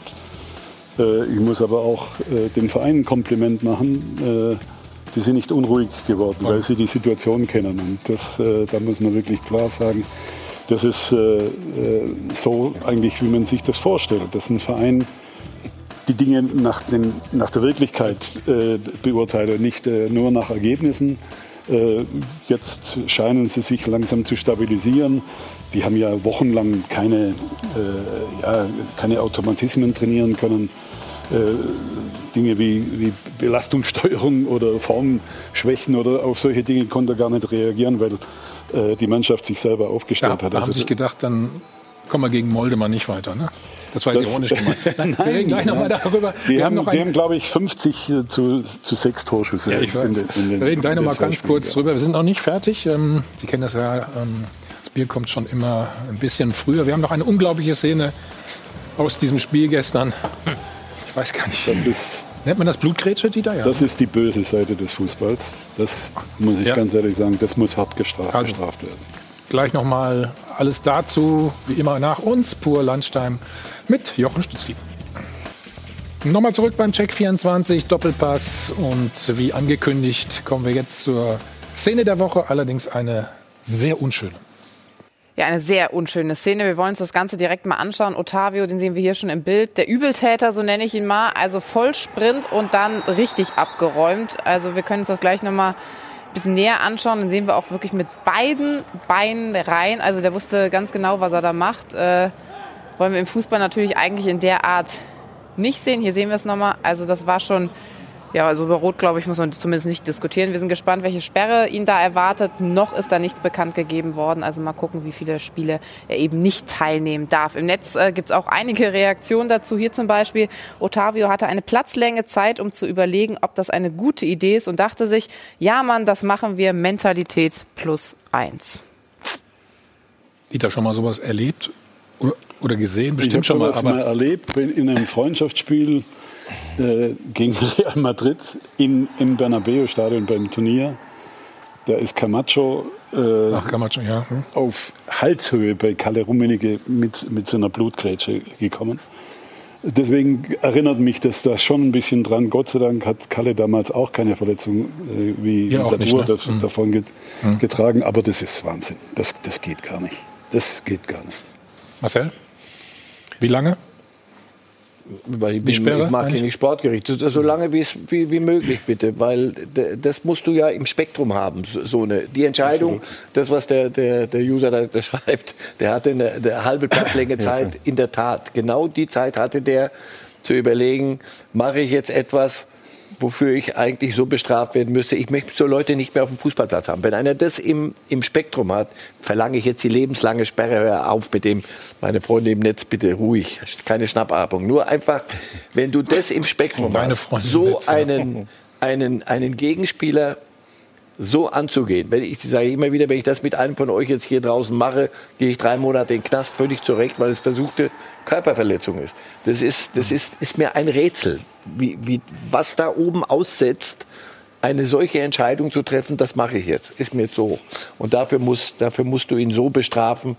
Habe ich von ihm eigentlich was gehört bis heute? Hat- Habe ich was übersehen, dass er sagt, du, pass auf, mit der größte Fehler, den ich je gemacht habe. Wir schütteln alle mit dem Kopf. Im Moment noch nicht. Ne? Also muss man sagen. Aber ich denke, da- also ich kann mir Sehr das schade. nur so vorstellen, dass der mittlerweile auch begriffen hat, dass er da einen riesen, einen Riesenmist gebaut hat. Also wenn nicht, dann, dann hat er wirklich nichts mehr auf dem Platz ver äh, verloren. Das ist so. Du hast übrigens heute ausgeglichen. Wusstest du das? Ich habe ausgeglichen. Ja. 24 zu 24. Sagt dir das was? Nee. Nee? Du kennst unser Doppelpassbuch, ne? Blenden wir jetzt nochmal ein. 20 Jahre. Äh, 25 Jahre natürlich, Entschuldigung. Okay. Uli war 24 Mal Gast im Doppelpass und du heute auch. Ah, das schon. Okay. Also wer macht zuerst die 25 voll? Ähm, muss ich mal mit Uli besprechen. ihr, könnt ja zusammen, ihr könnt ja zusammenkommen, das wäre auch mal eine Das schöne können wir auch machen, Oder? ja. Ja? Frag ihn mal.